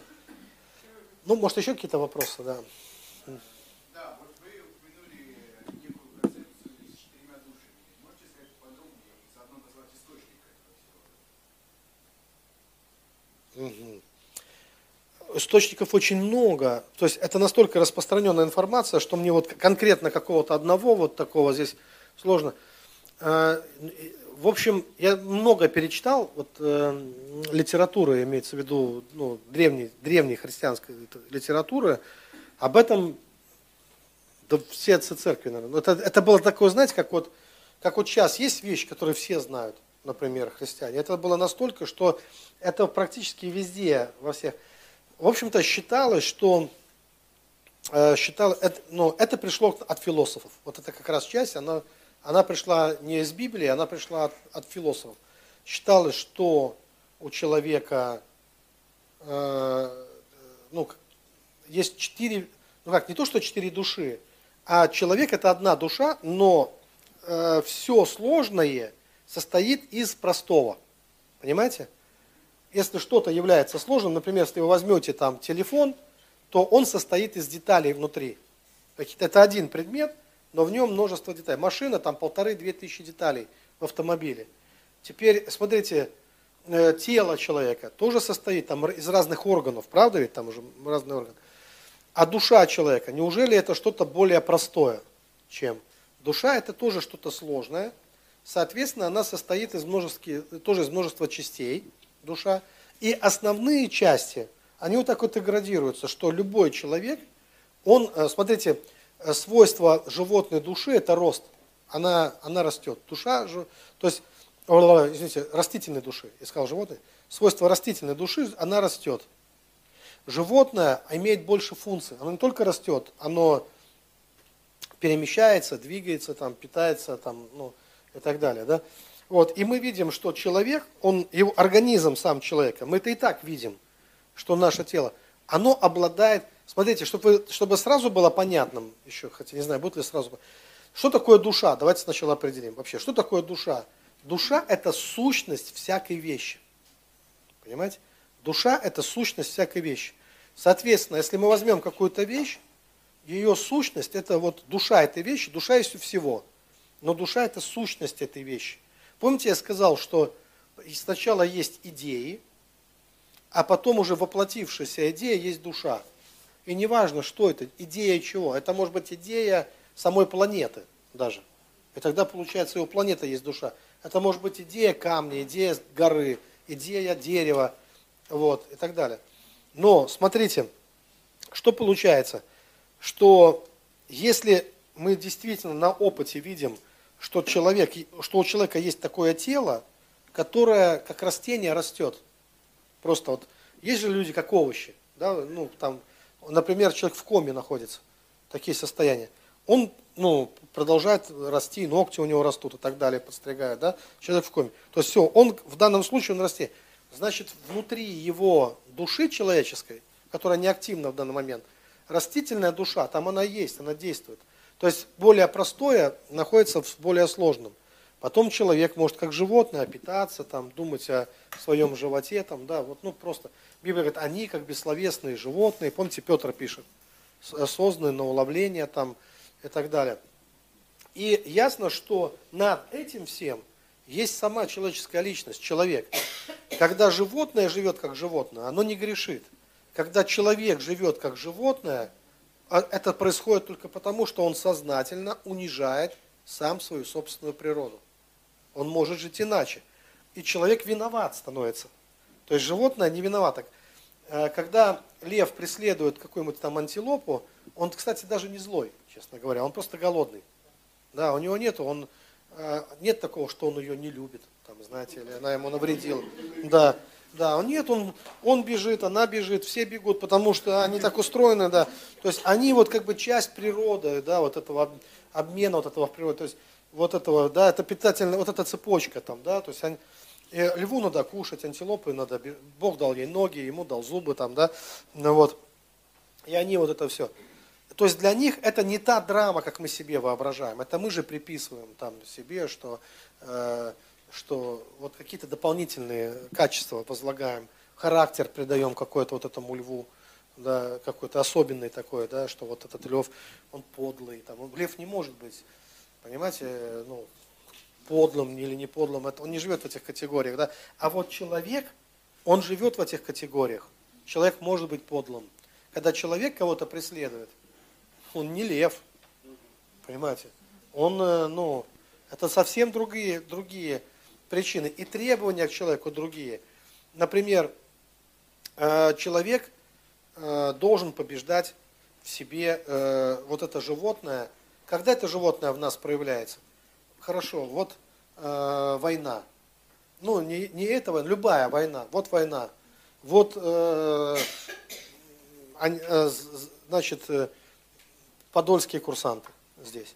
Вот их вывели на позиции курсантов. Но они расставили там свои орудия, заняли окопы и так далее. А там немцы начинают, танковые части элитные, начинают выдвигаться к этим курсантам. И сжахнули артиллерией сначала, например, ну, кстати, по позициям. Могло такое быть? А там пацаны, пацанята, молодые, курсанты подольские отсюда, да? И вот на, начинает собой. И знаете что? Зайчики разбежались, птички улетели, ну, испугались мышки по норкам попрятались, да. А человек, если этот курсантик, он хочет куда-то из окопа убежать, командир ему говорят стоять. Почему? Он может сказать, ну,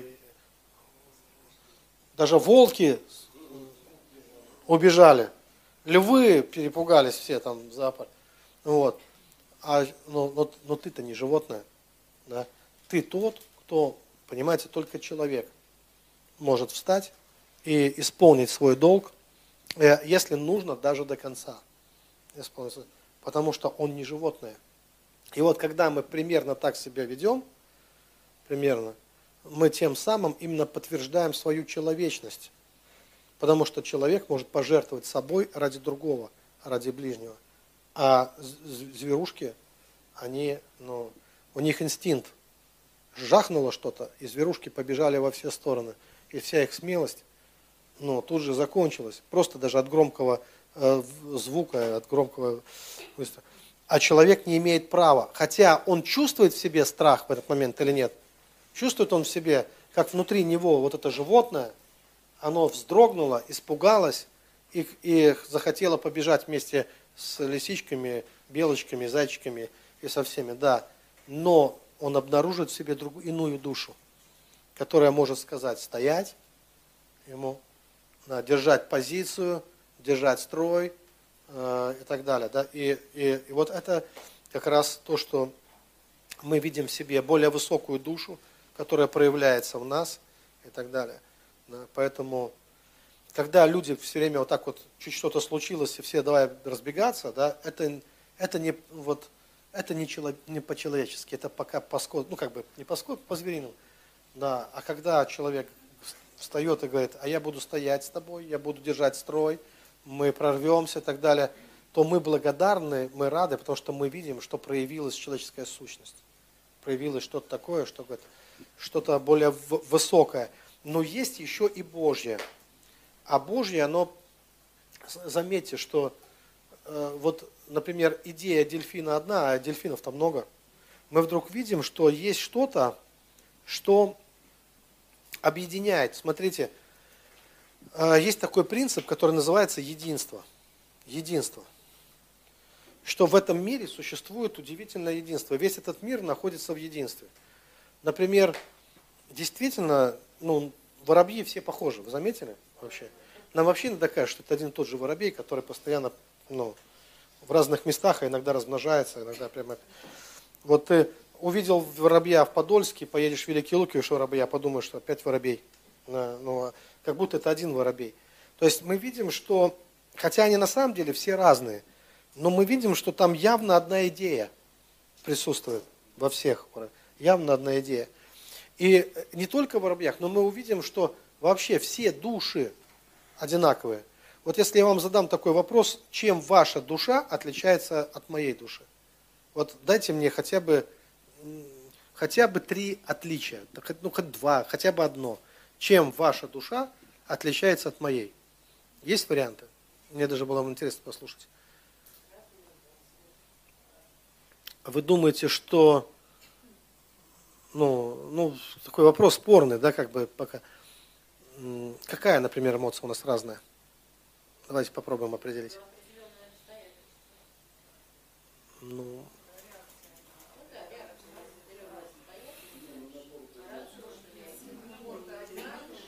Не-не-не, смотрите, даже не в этом, что одинаковый, а я вам так скажу, что эмоции, эмоции, смотрите, если мы возьмем душа, это сущность. Это вот вообще, это ваша сущность, моя сущность, душа. А, и давайте для начала, чтобы определить разницу, давайте определим то, а как вы свою душу в себе чувствуете. Чтобы потом дать отличие, как ваша душа внутри вас ощущается.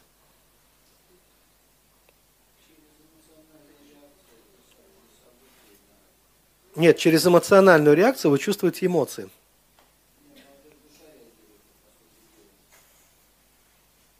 Ну как?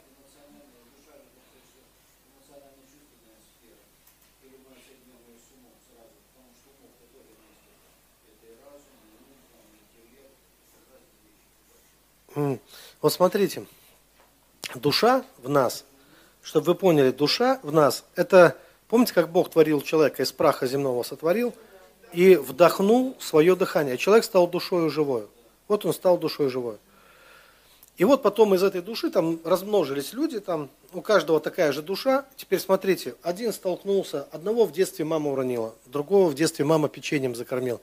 У них эмоциональные реакции будут разные. А душа разве разная у них там? Поймите, э, эмоциональные реакции мы это приобретенные же вещи. Разве не так? А душа, разве это приобретенное что-то или это врожденное?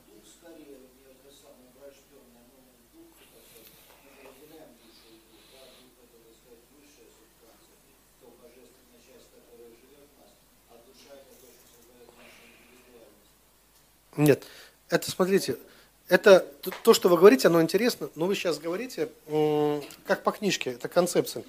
А вопрос был в том, как мы это ощущаем. А? Мы живые, но даже дышим не подходит, потому что мы можем не дышать, а душа... А? Живые, просто живые, это близко, да. Вот именно по внутреннему. Как, вот давай, брат, тебя как зовут, брат? Дима, как ощущаешь душу?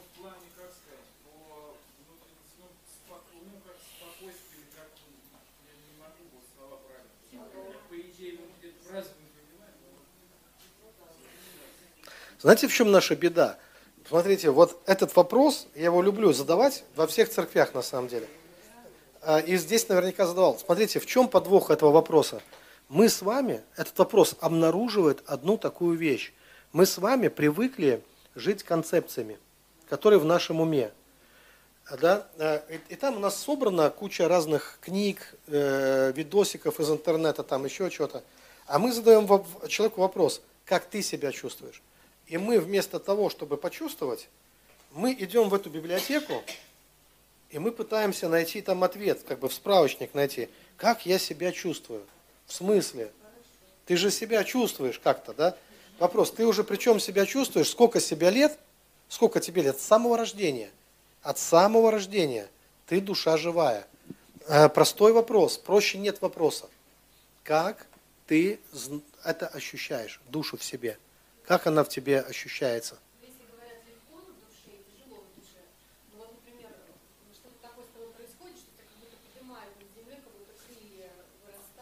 Угу. Кому-то даже расширяешься, какой-то большой себе кажется. А бывает иногда тяжело даже без всякой причины.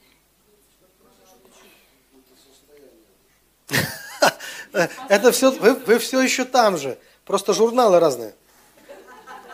Да, а вопрос, как ты, чтобы ответить на этот вопрос, я должен не говорить даже, послушайте, я должен не говорить.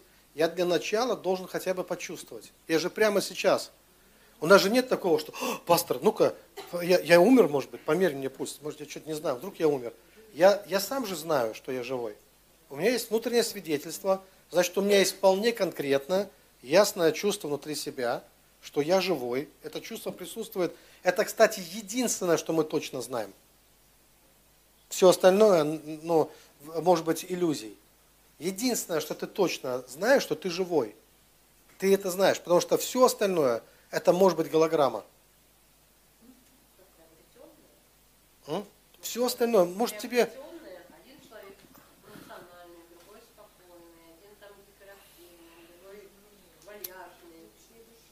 Ум включился.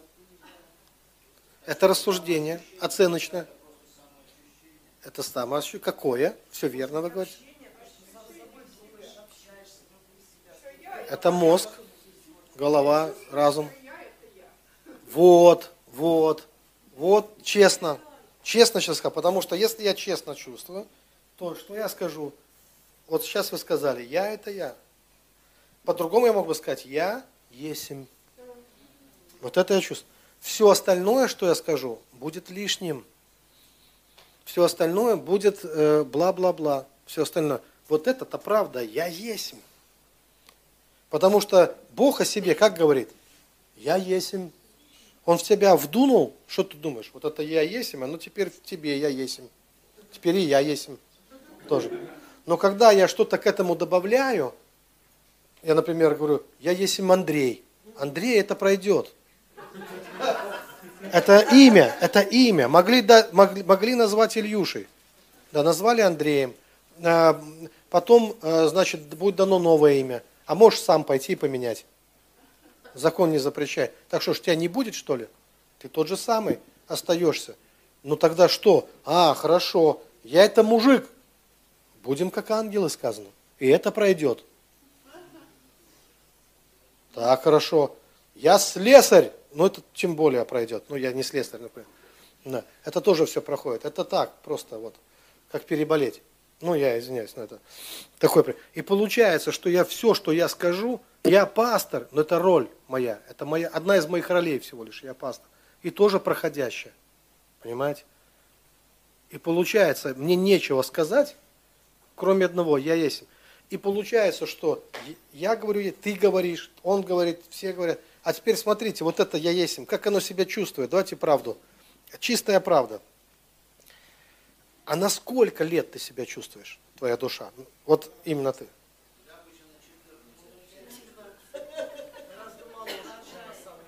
Да. А знаете, в чем правда? Мы все будем называть возраст, кто скажет 14, кто 16, кто 20, да? Но это будет некое наше представление об идеальном возрасте, после которого ты уже не стареешь. А правда заключается в том, что ты, ты всегда себя чувствуешь одинаково. Причем, когда ты был маленьким, и когда станешь стареньким, ты чувствуешь себя всегда, душа именно, одинаково. Тело нет, тело не одинаково. 30 килограмм тому назад я на турнике мог такие вещи делать. Сейчас уже нет. Понимаете? Тело не одинаково. А а душа один. И получается, что у нас нету ни одного, вот то, что я вам сейчас рассказываю, это то, что рассказывал Платин, на самом деле. Вот это его сложная философия, это вот эти тома, целая плотина. Что душа, которая в нас, которая во мне, и которая в тебе, это одна и та же душа, но у нас есть иллюзия, что души разные, потому что у нас тела разные. Тела. А характер это вообще набор, это приобретенные вещь. Это набор различных качеств. Характер разный. А, а, а душа, как, как, душа, как смотреть так, как жизнь. Вот есть жизнь. Вот есть воробей. Ученые взяли воробья, разобрали, разобрали воробья ученые. Разобрали, клюв отдельно, лапы отдельно, крылышки отдельно, разобрали, посмотрели воробья. Посмотрели, изучили, в микроскоп посмотрели, э, э, все. Собрали воробья. Собрали крылышки, клюв, все на месте, все собрали, все как было. Белки, жиры, углеводы, все на месте. Жизни нет. Жизни нет. Итак, на скольких воробьях не пробовали? Представляете? Одна и та же фигня, как вы извините за французский. Жизни нет. И вот это то, что в нем, то, что жизнь. Поймите, характеры у воробьев тоже разные. Ох, не думайте, что у них один и тот. Разный характер, разные морды даже. Извините, у них, ну, у них не морды, что у них там ну, вот эти, ну, морды, да. Разные. Они, это нам только кажется, что они, как китайцы, они разные все. Но вот эта жизнь, которая в нем, неуловимая вот эта жизнь, да, которая Богом дается только, жизнь. Вот это дыхание Божье. Ничего человек с этим поделать не может. Упорхнула эта жизнь, и все. И вот она, вот эта жизнь сама, она везде та же. То есть вы должны что были почувствовать, обнаружить? Здесь идея в чем? Необходимо осознать, что в мире существует некое единство, что все живое, оно живое. Поймите. Вот это понятно сейчас? Сейчас, сейчас, сейчас. Все живое, оно живое. И оно находится в неком единстве. Но это как бы, знаете, вот можно себе представить, торшер, лампочка горит, дырок в торшере понаделали, да? И такой лучик, и такой лучик, и звездочкой, и месяцем, и ромашкой там светит, и так далее. Но если по лучику пройти к источнику, источник-то у всех, все из него начало быть, что начало быть. Все из него, из одного. Одна лампочка светит, представляете? А значит, все в своем, в своей сути, все в своей сути, имеет единство, все едино. Все единое. А теперь смотрите, единое, вот Палатин он говорил, что он говорил, что Бог это едино, и, и второе слово, которое он называл, он называл это благо. Вот многие не понимают, в чем смысл, что такое благо. Благо – это когда что-то находится в единстве. То есть благо и единое – это одно и то же. Если дом стоит, дом целый стоит, это благо. Если крыша съехала с дома, это не благо. Да, это, это, уже, ну, это уже не благо. Да, то есть, если человек целый, ну, крыша на месте, это благо. А если крыша протекла, то уже что, не благо. То есть, благо – это единство. И благо – это Бог. Это и есть Бог. И вот Бог вот в этом единстве в самом, Он присутствует, вот в этом самом. Мы в себе носим Его как бы частичку. И благодаря этому, что, знаешь, какую мысль сказал Платин? Что из-за того, что в нас есть мировая душа, мы пребываем в, э, в Боге, потому что мы как отдельные персонажи, мы ходим по этой земле, ты маленький человек в огромной бесконечной вселенной. Но так как внутри тебя вот эта мировая душа, то и весь мир одновременно пребывает внутри тебя.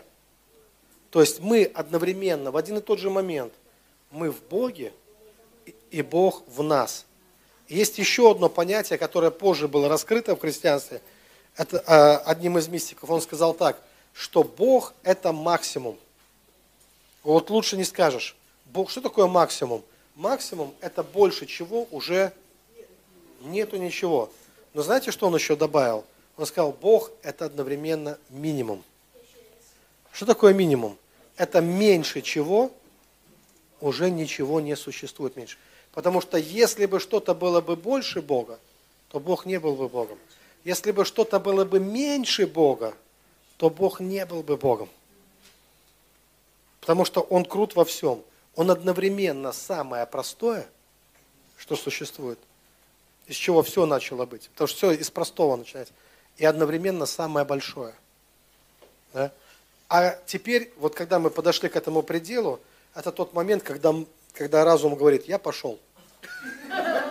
Знаете, это тот момент, когда, когда разум говорит, то есть мы доходим до предела чего? своего ума, а значит приближаемся к чему? К трансу.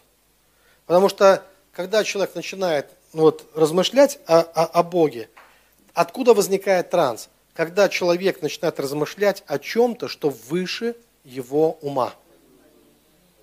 Когда он размышляет о чем-то, тогда он начинает выходить за пределы кого? Себя. Смотрите, что говорили древние? Они говорили так. Это, кстати, евреи еще до, учили Э, до, до Христа, до вот, ну, э, был один, э, ну, этот, мыслитель еврейский, потом христиане взяли эту идею. Он говорил так, что Авраам, первый ребенок был рожден, помните у Авраама, от кого? От Агари. И он, знаете, что сказал, что, что это не случайно произошло, что первый ребенок от Агари, а второй от Сары, второй сын обетования. То есть через это Бог нам хотел показать, что вначале ты должен попытаться.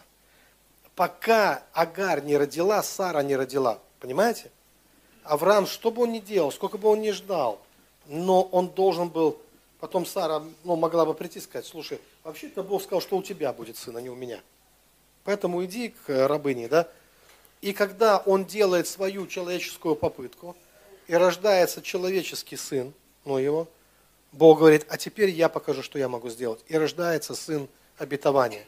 И дальше евреи говорят, это мысль о том, что если вы хотите, чтобы пришло к вам откровение от Бога, вы сначала должны свое попробовать родить. И только когда ты пробуешь родить свое, ты сколько ни старайся, у тебя получится Измаил.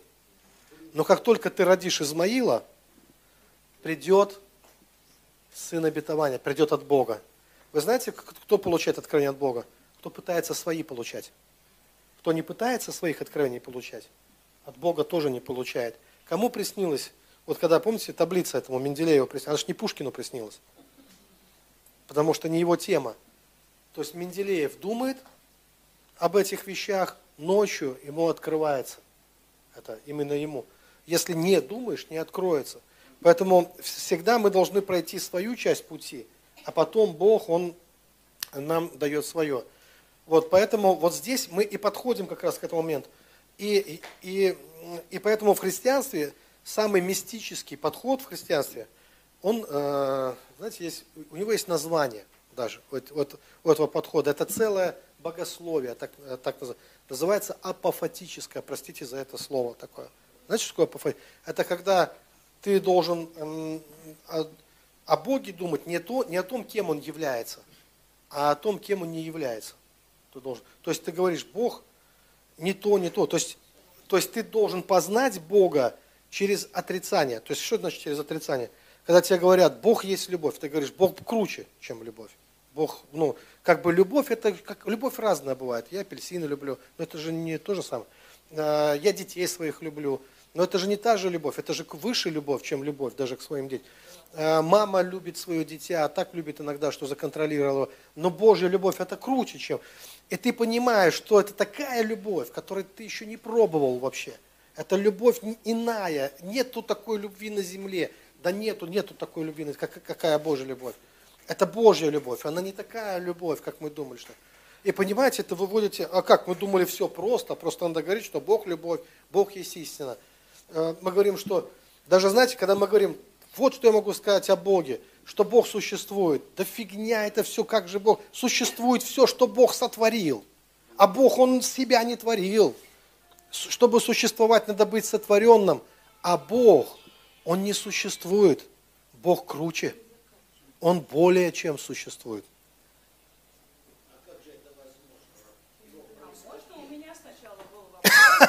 Хорошо, я вас заболтал. Э, сегодня уже поздно для таких речей, как я начал.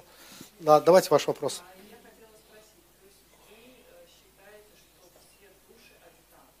А? Не, не, нет. Это неправильно так сказать. Это не точность. Смотрите, чтобы говорить точно, надо сказать, что у нас, у каждого есть своя индивидуальная душа.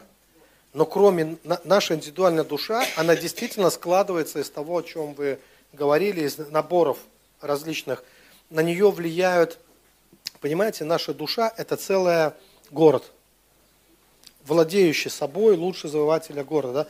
это целый город. И в нашей душе есть набор различных качеств. Но э, если посмотреть еще глубже нашей собственной души, то мы через свою душу приходим к божественной душе. Мы вдруг видим, что дальше, если идти, спускаться по этому лучику, каждый это как вот этот лучик света.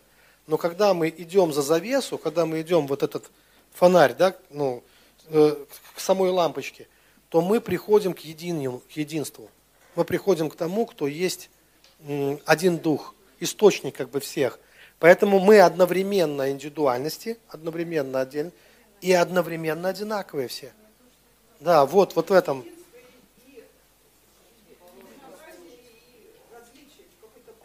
Раз, различия, они в одном месте мы разные, а в другом месте.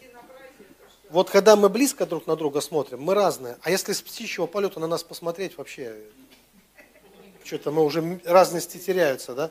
Это отпечатки пальцев у нас разные. А с космоса на планету посмотреть нас там и не видно даже вообще. Мы просто часть Земли. Ну, естественно, да, с космоса на планету. Где там? Просто мы часть э экологии, часть вот этого. Э То есть это, вот эта разность, она с какого расстояния смотреть? Вот точно так же, как я говорил вам, смотрите, что у нас есть свой ум, но помните, я, вам показывал, как мы совершаем переход от своего ума в ум Божий. Как, знаете, э, раньше э, христиане говорили, отцы церкви, это было мне, например, непонятно долгое время. Они говорили, что ум, вот то, что мы называем с вами духом, они называли умом. Они говорили, что ум и дух это одно и то же. И я тогда мог открыть Библию и сказать, ну подождите, это бред какой-то. Э, в Библии сказано, не полагайся на разум твой. Как же ум может быть духом? А потом я начал углубляться, читать повнимательнее. А так они же не говорят про твой ум, что твой ум это дух. Они говорят, что это Божий ум, дух. То есть дух практически это когда ты от своего ума, как проявляется, э, есть же мышление плотские или помышления ну, вот, нашего ума, а есть Божьи мысли, уже не наш. Так ты в Божьи мысли переходишь, ты как бы от своего ума стартуешь, ты поднимаешься, а там уже, знаете, даже бывает такое, что ты в молитве молишься, молишься, и как потекло из тебя что-то премудрое, твой ум отскочил в сторону, говорит, кто здесь? Понимаете? Я так не могу, прямо кто-то там, прямо поток из тебя льется. Вот такие трансовые состояния, когда переживаешь, ум в шоке вообще от того, что происходит, твой. И ты начинаешь вот эту разницу чувствовать, что ты можешь от своего ума перейти в Божий ум а пользоваться, потому что когда кран открыт, там могут быть тысячи книг, тысячи таких вещей. Ты в книгах такое не прочитаешь. Вот что там, что возвещает. Вообще, нам нужно научиться почаще быть вот в таком состоянии, когда мы как оракулы Бога, извините за такой сленг, да, когда мы как э, его медиум, когда мы, когда Бог через нас может проявиться, когда Его сила может через нас проявиться, когда Его слова могут через нас начать звучать. Это определенные духовные практики. Уже мы переходим к таким мощным практикам, которые позволяют услышать Бога, когда через человека начинает его устами говорить Господь. Ну уже. Да? Так говорит Господь. Время позднее. Да. Дети дома не кормлены.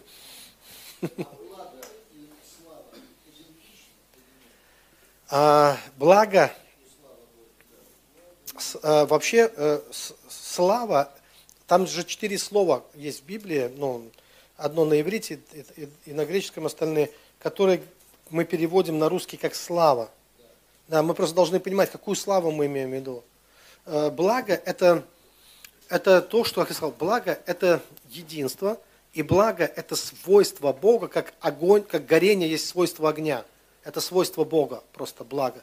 Никто не благ, помните сказано, кроме Господа. То есть это такое же свойство Бога, как вот свойство огня гореть. Так э, быть благим, и только Бог поддерживает единство вот во всем, ну, э, во всем мире. Вот то единство, никто не может его. Более того, это единство, для, к сожалению, для нас, оно непознаваемо. Почему? Потому что мы являемся частью его. Понимаете, так как мы являемся частью этого единства, мы можем его ощутить, но чтобы это единство увидеть во всей полноте, как, если мы сами части этого единства, мы включены в него, мы как бы одна часть. Поэтому мы можем его переживать внутри каким-то внутренним чувством, оно открывается нам, но мы вступаем в сферу непознаваемости Бога здесь, где мы просто можем только кайфовать, ну как бы, да, от этого ощущения, но мы не можем его до конца э, не окинуть взором, там, не вместить в себя. Оно всегда больше нас, всегда больше нашего ума, всегда больше нашего восприятия, оно всегда сильнее. То есть вот, вот здесь мы э, ну, как бы в такую область попадаем, э, вот то, что и называется божественная реальность, которая непостижима, непостижима, божественная реальность но ощущаемо отчасти. Там мы это ощущаем единство. Вот, ну.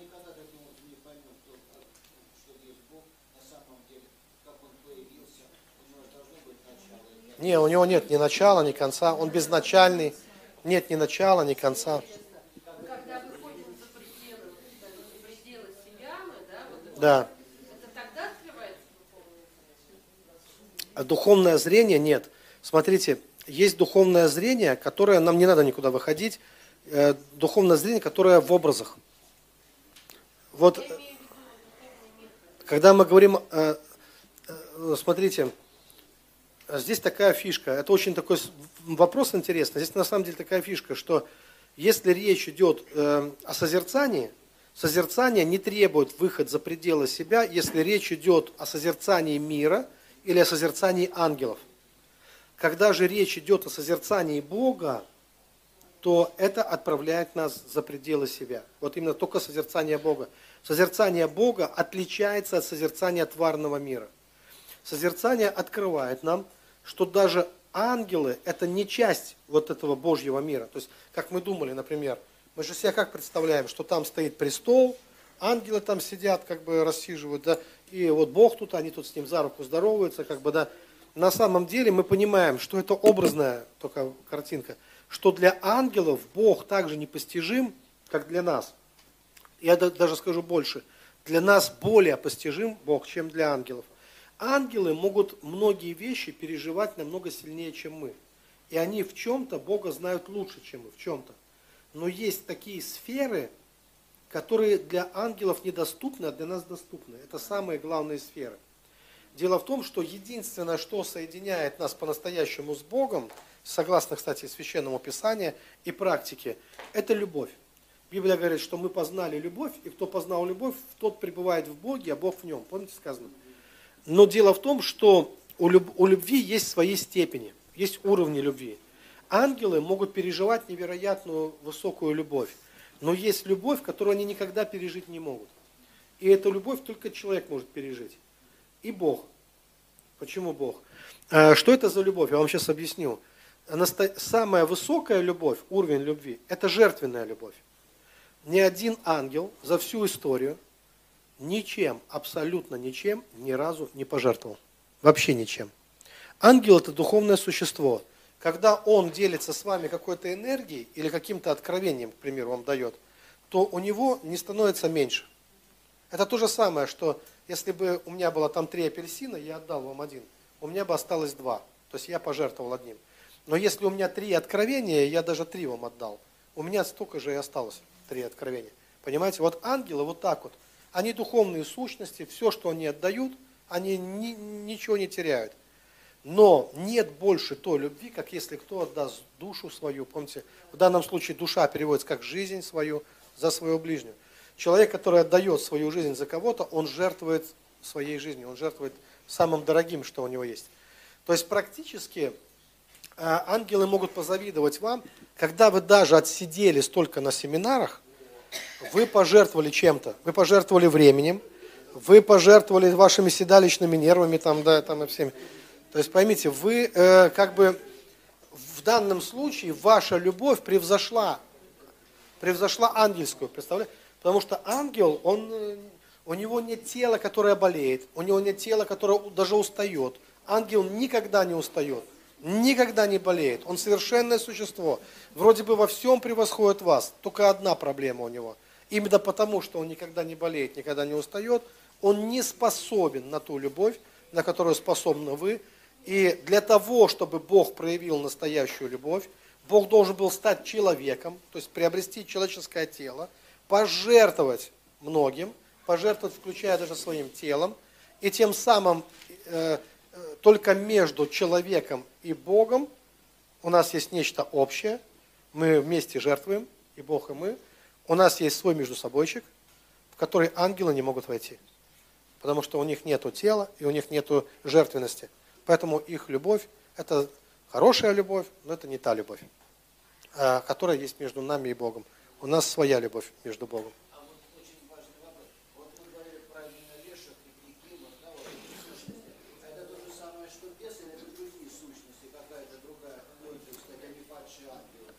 Нет, мы говорили про фантастических э, э, тварей образов. Это, я могу объяснить, это просто долго будет. Просто, может быть, завтра я отвечу. А? Давайте завтра продолжим. Сегодня отдохнем, еще целый день завтра у нас. Спасибо за ваши вопросы.